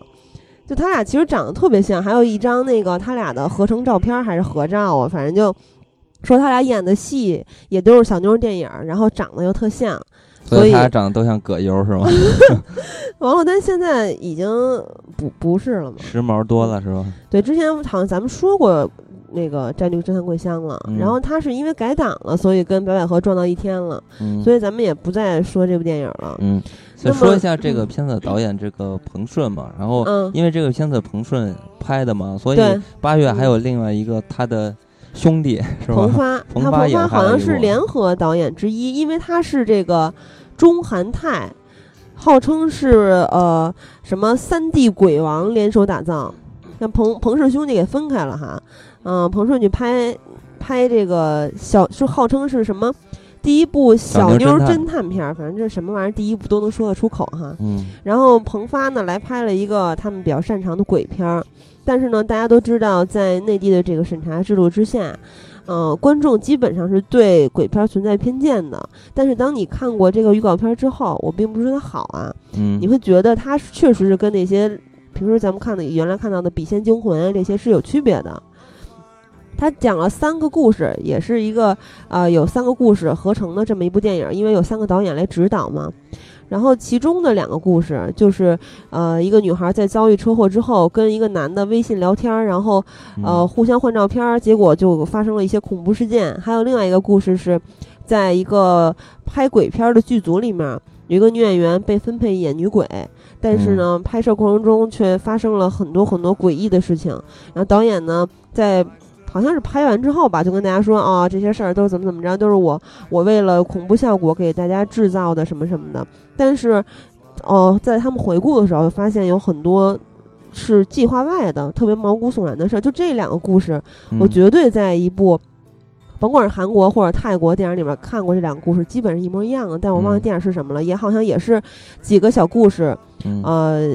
加起来拼贴的那么一部电影，嗯，反正不是韩国就是泰国，就就完全一样。其实他就是给人感觉就是似乎，哎，这就是真实发生的这种感觉，他就呃包装成这样了，给人这种感觉。不是，就是他已经演过这个故事。我知道，我知道，我的意思就是他进行这种拍摄的方式会给人感觉，就是大家很就很爱看这种故事，就是说你你比如说你是一个演员吧，经常拍鬼戏、拍鬼片的这些演员，肯肯定就会让人好奇说，哎，你拍鬼片的时候有没有遇上一些？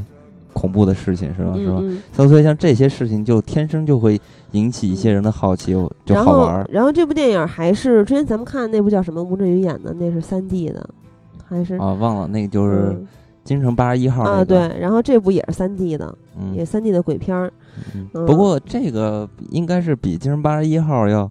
恐怖一些，因为看预告片里边那些造型，虽然说似似曾相识吧，但是起码应该是比那个稍微有意思一点吧。而且其实我我是觉得鬼片肯定我要看一下，因为我是特别喜欢看这种分段式的鬼片，因为我觉得鬼片就应该短一点，因为时间一长了我就睡着了。那你真的应该去看一下《鬼舞虐》还是《鬼十虐》，我忘了。我都看过，太逗了，简直就是搞笑的。对，陈柏霖嘛，那我都看过。不是泰国的啊。啊啊！泰国那个那特别逗，那简直。我也看过。当时我们一块儿一边吐槽一边开玩笑看完的啊，特别特别逗。那咱们接下来是不是说一下？哎呀，其实这八月有那么多部电影，但是你真正最后值得你看的，应该也不超过五部吧。但是我觉得八月份真的有几部电影是我真的现在特别想看的片子。咱们可以先说一部，就是这个。烈日灼心啊啊！这个片子是真的是我特别想看的，为什么呢？首先，呃，当然不是因为这些演员了，这些演员其实我并不熟悉，然后也不是特别喜欢。但是呢，这个片子我为什么特别想看，就是因为这个片子的导演，嗯，他叫曹保平。对，曹保平其实拍过一些非常非常好的电影，呃，你比如说，嗯，厘米的猜想，对吧？然后，呃，其实我觉得他。嗯，应该算是比较生猛的一部片子，就是《光荣的愤怒》这部片子。嗯，所以呢，对于这个风格的导演，其实他拍的很多片子基本上都是特别出色的。嗯，所以对于这个片子，他也不是还拿奖了吗？邓超还得影帝了，然后就不是邓超，是邓超、段奕郭涛三黄二蛋，这真的是当年咱们看到双黄二蛋的时候，会说哇塞，怎么两个人得影帝？然后这回直接来仨了。嗯，所以就特别想看这个片子，而且这个片子呢。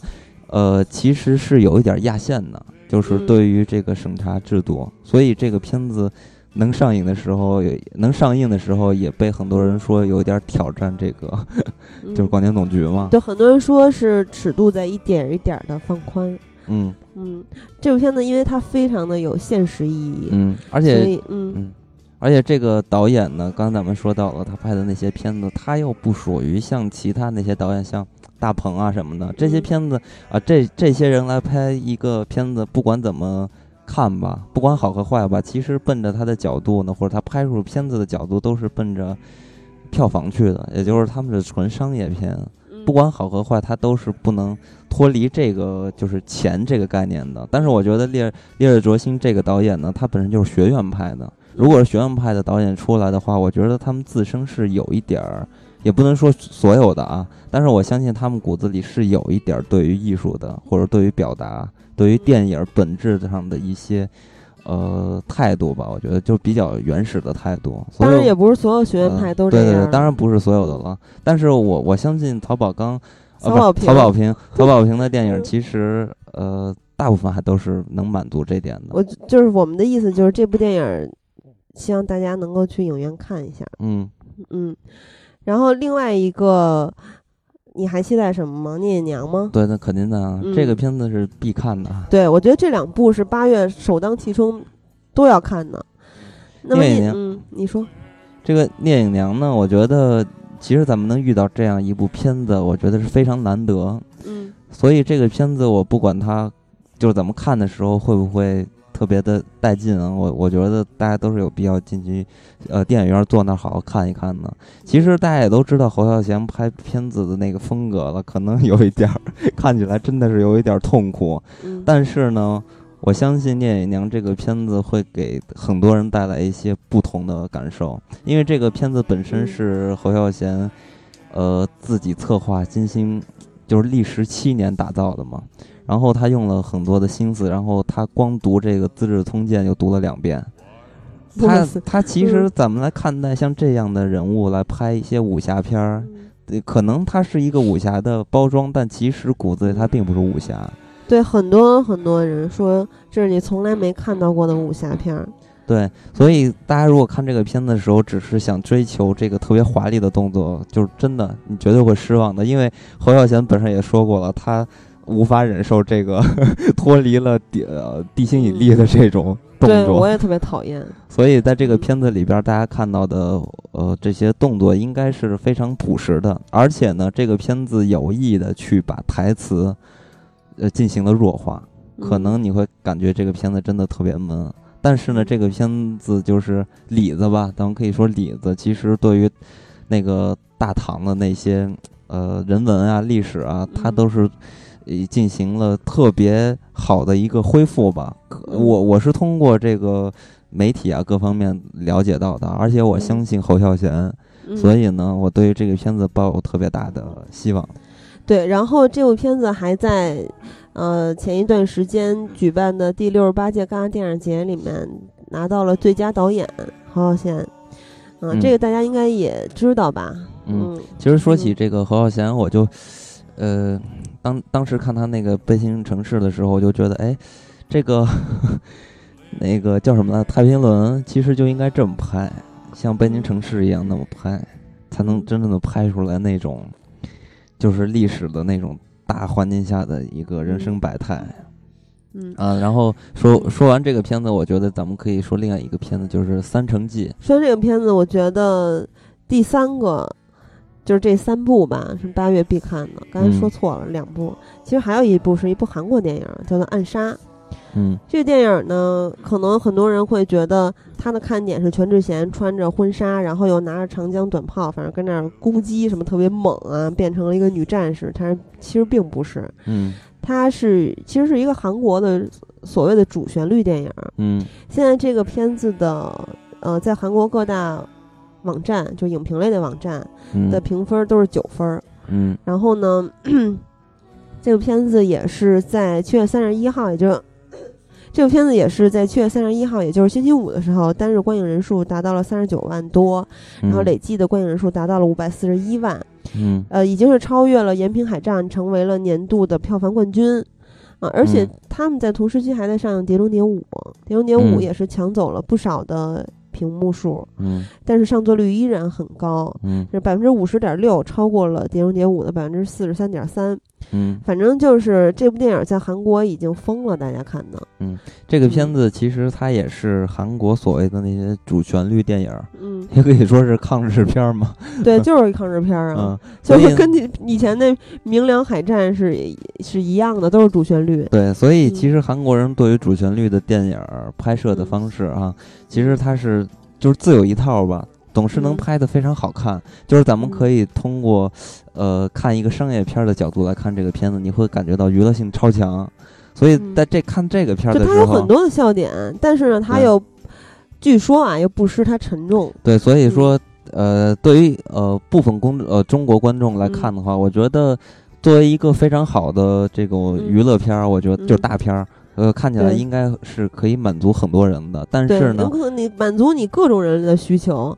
嗯，然后还还有，我为什么这么想看这部片子，跟棒棒天天在微博刷屏有很大的关系。嗯，大家知道咱们韩国系列的嘉宾喜欢何正宇，已经喜欢到一个疯狂的程度了，天天在微博我和就是小何叔嘛，现在都说我和，嗯，然后呃，他又现在又跑到韩国去去采访他们了。嗯，然后现在大家可以看到棒棒微博不是他们在发布会的，就是什么这个吧那个吧。嗯，然后他也应该是会对他们做专访。吧，反正不怎么着，他应该也是好几刷了。到时候等他从韩国回来，咱们要做一期韩国系列的话，咱们做一期就是做一期韩国的主旋律片呗，聊聊这个片子，聊聊海战什么。而且这部里面其实还有另外一个人是我特别喜欢的，就是李正宰。嗯啊，李正宰、何正宇和全智贤，这个阵容也是非常的强大。就我感觉这个李正宰就是韩国的陈道明，我不知道我说的准不准确啊？我觉得不太准确。但反正我就感觉俩俩人有有一点像。应该是，我以为你要说什么，呃，刘德华、梁梁朝伟之类的，不是？我就说那个年龄段的，不是说这两个演员。嗯，反正这部电影儿，咱们这儿就不说了，到时候听听棒棒怎么说吧。嗯 嗯。然后接下来，我对于我个人来说，我觉得还有一部片子肯定是要看的，那肯定就是《终结者》了，因为要阿诺又回来了。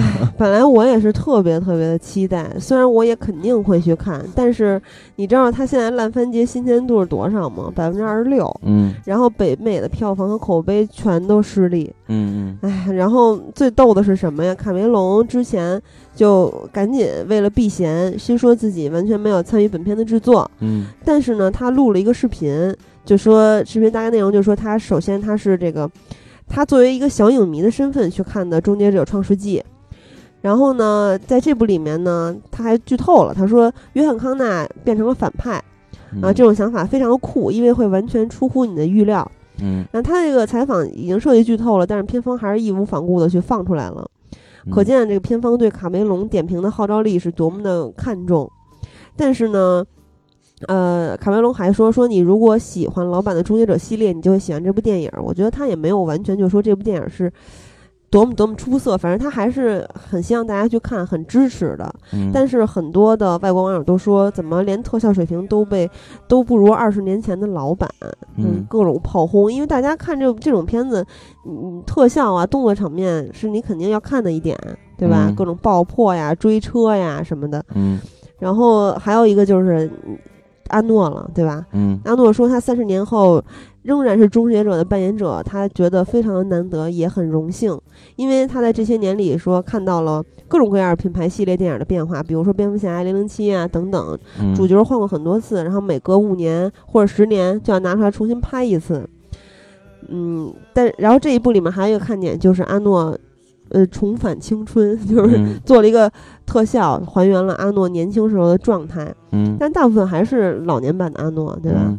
所以这个片子其实它是完全截断了，就是老版的从第二部开始截断了，就后面的故事都不要了。他从那儿开始又接着拍，所以它延续了老版的几个呃最影这些影迷就是。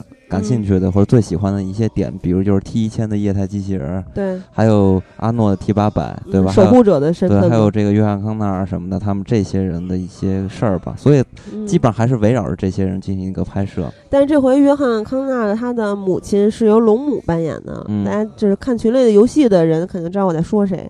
然后龙母呢，据说是为了这部电影做了很多的力量训练，还找了武术教练、健美教练，接受健身训练、格斗训练、射击训练等等等等各种各样。训练，反正就是真的就是挺拼的这帮演员。嗯，没有龙就只能靠自己的力量了。但是很拼，就再怎么拼也也掩盖不了他这个口碑的嗯失利。但是我觉得卡梅隆说的非常对，如果你喜欢老版系列，那你肯定会至少去会去看这部电影吧，会非常的期待吧。嗯，因为其实我相信很多人在看这个片子的时候，心里应该就会有一个。基本的状态吧，就是他即使拍的再好，就是再成功，也不会超过第二季了，就当年的第二季了。嗯，所以这个片子，哦，反正我我是允许他 怎么怎么样，反正但是我依然还是要看一看的。嗯嗯。接下来还有什么呀？那其他的一些电影呢，就是呃年轻的演员来主演的，然后呢，呃一些爱情片吧。也有很多搞笑的成分在，比如说《星宁大作战》，嗯，这个是 Angelababy 和倪妮作为主角，然后他俩的各自的老公是陈晓和朱亚文，嗯，然后这部电影呢其实是呃翻拍自结呃什么结婚大作战，好像是就是安妮海瑟薇演的那版，嗯，然后之前其实咱们也有一些翻拍，比如说《我知女人心》翻拍的是《偷听女人心》，就刘德华那个。嗯，然后《命中注定》也是现在在上映的，就是廖凡和汤唯的那个是翻拍自《我心属于你》，这都是外国的爱情片儿。嗯，然后这个《新疆大作战》，我觉得主要还是给年轻的女性观众看的，然后还有一些可能是 Angelababy 啊这些人的粉丝吧。嗯，就是一个挺胡闹的这么一个爱情片儿，就是咱们也看过很多了，现在这类片子非常多。嗯，然后他俩是闺蜜，然后就是为了一场婚礼，然后大撕逼什么之类之类的。嗯嗯，有兴趣的朋友可以去看一下。然后还有一部电影就是《恋爱中的城市》，嗯，这部电影，嗯，是杨幂啊、郑开元啊什么的主演的，嗯，然后讲的也是在各种各样的城市里面发生的，呃，恋情吧，也是几段故事，有各种各样的主演，什么什么这个张孝全、江一燕呀这些，还有什么《小时代》里面那长毛的那男的，嗯，还有黄轩呀什么的，反正几对恋人发生的几段故事在几个城市里。嗯。嗯，然后还有一个就是《三城记》，《三城记》这个的演员可能大家会认为有一定的质量保证，嗯，是主演是刘青云、汤唯、秦海璐、井柏然，嗯，这些人，嗯，其实有一点点像是那个叫什么《太平轮》和《黄金时代》的结合，嗯，就是你你能感觉到这部片子的预告片。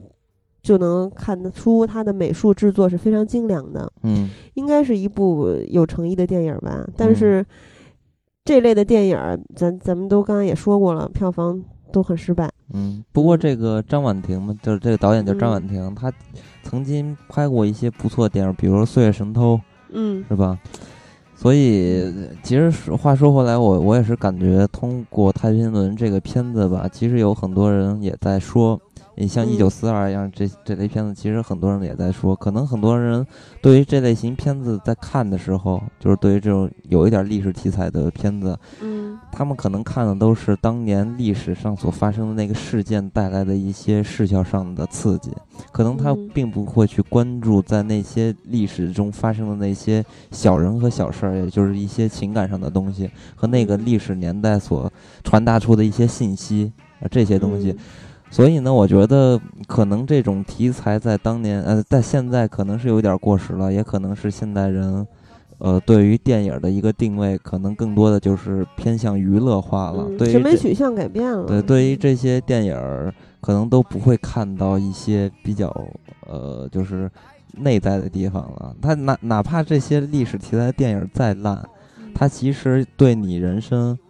以后跟人说话聊天儿，它都是一个最起码能保证你有一个谈资。你比如说像《太平轮》这个片子，可能很多人不看这个电影，或者说没有这个电影，可能这辈子都不会知道有太平轮这个船，对吧？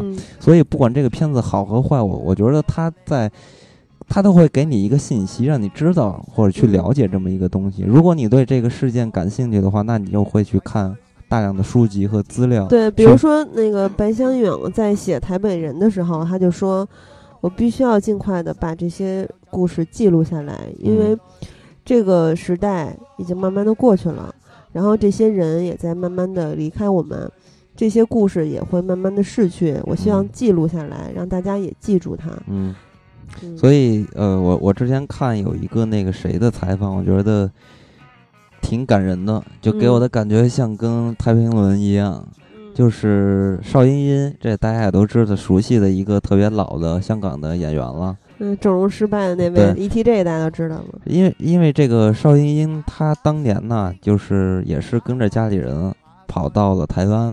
嗯，因为他是小人物啊，就跟《太平轮》里边那些小人物一样，上不了船的小人物一样。他们最后去了台湾，但是呢，他呃无法进入那个眷村。什么是眷村呢？眷村是在台湾，就跟咱们中国的这个军区大院一样，部队大院一样，都是就这这个国民党那些人，他们这些呃呃将士啊，是吧？士兵啊什么，他们住的那些地方。但是呢，他作为一个平头老百姓过去，他就无法进入眷村，因为没有他没有办法进入眷村呢，他就会受到本省人的一些排，就是排斥排挤，对，然后就。呃，歧视他呀，打骂他呀，什么的这些，所以他从小就特别害怕台湾，也特别讨厌台湾，他特别想离开这个地方。然后后边呢，他就呃做了一个护士，然后做护士的时候，呃，不知道什么原因了，到了香港了。到了香港时候，他在片场看到那个谁拍戏，李小龙，然后李小龙哎看到他了，就叫他过来去。呃，给他演啊之类的，最后他才开始发展，慢慢的他走入这行嘛。嗯，所以你从他的身上其实能看到很多，就是这些往事。嗯，所以我觉得，呃，就是当年那段事情吧，就是尤其是这些近代史的东西，其实离咱们不远。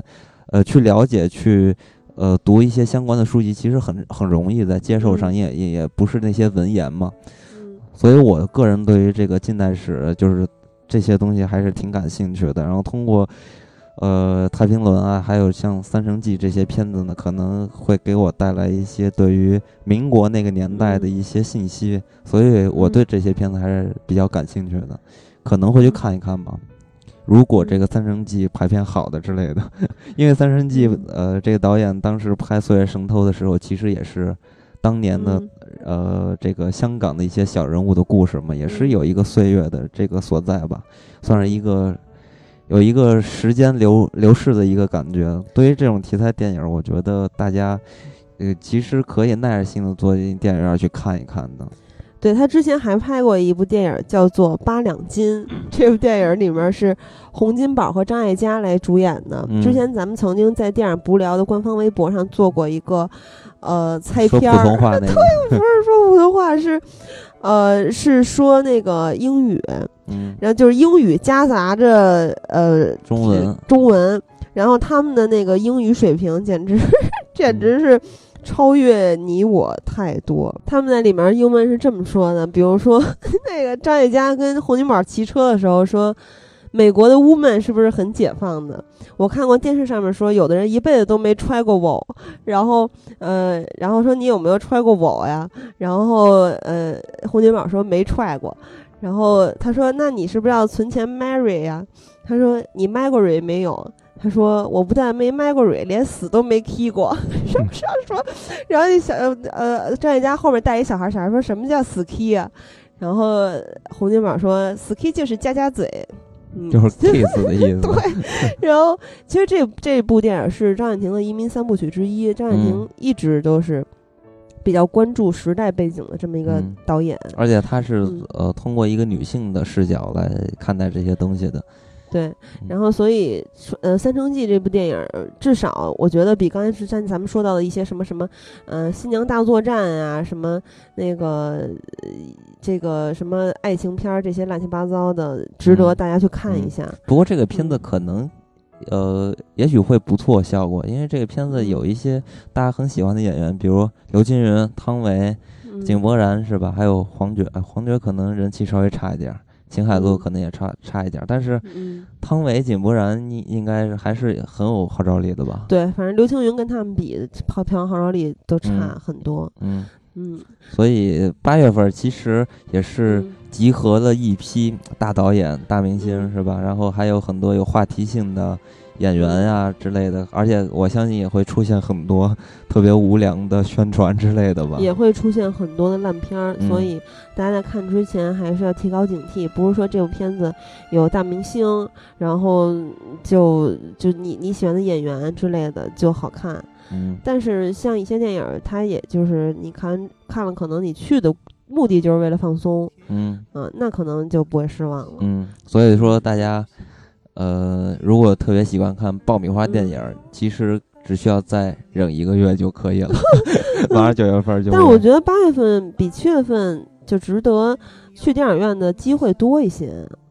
嗯，怎么我我觉得都差不多吧，就看你看咱们刚才说到的。，像嗯，大家可以推荐大家去电影院的就已经有三部了，然后像《三城记》啊和《终结者》这样的电影，是吧？又一个是有情节，一个是嗯有诚意，嗯是，吧？相对反正多一些。反正就是嗯大家管理好自己的钱包，等着 九月份看 爆米花电影呗。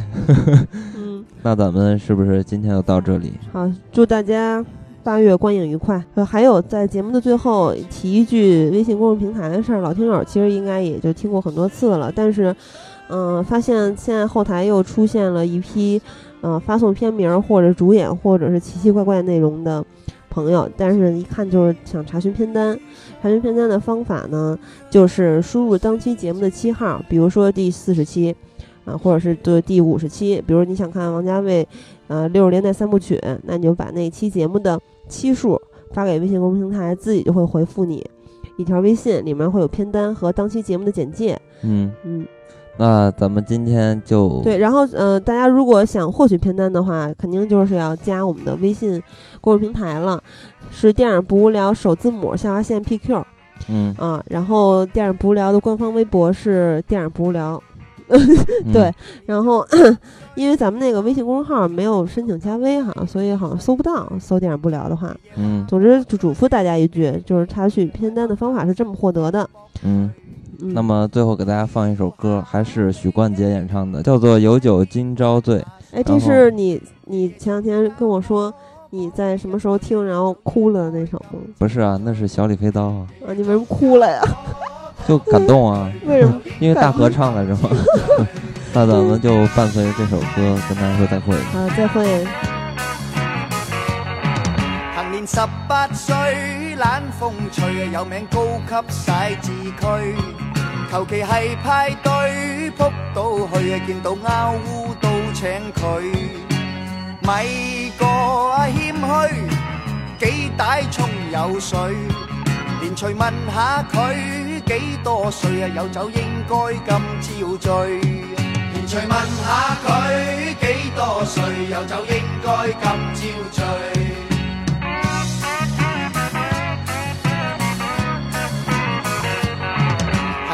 十八岁，金翡翠啊，鬓影衣香拖靓女，同埋赵阿翠双双对啊，结果卒之娶咗佢，以为睡晚啊煎堆，点知雀声跟咗老去。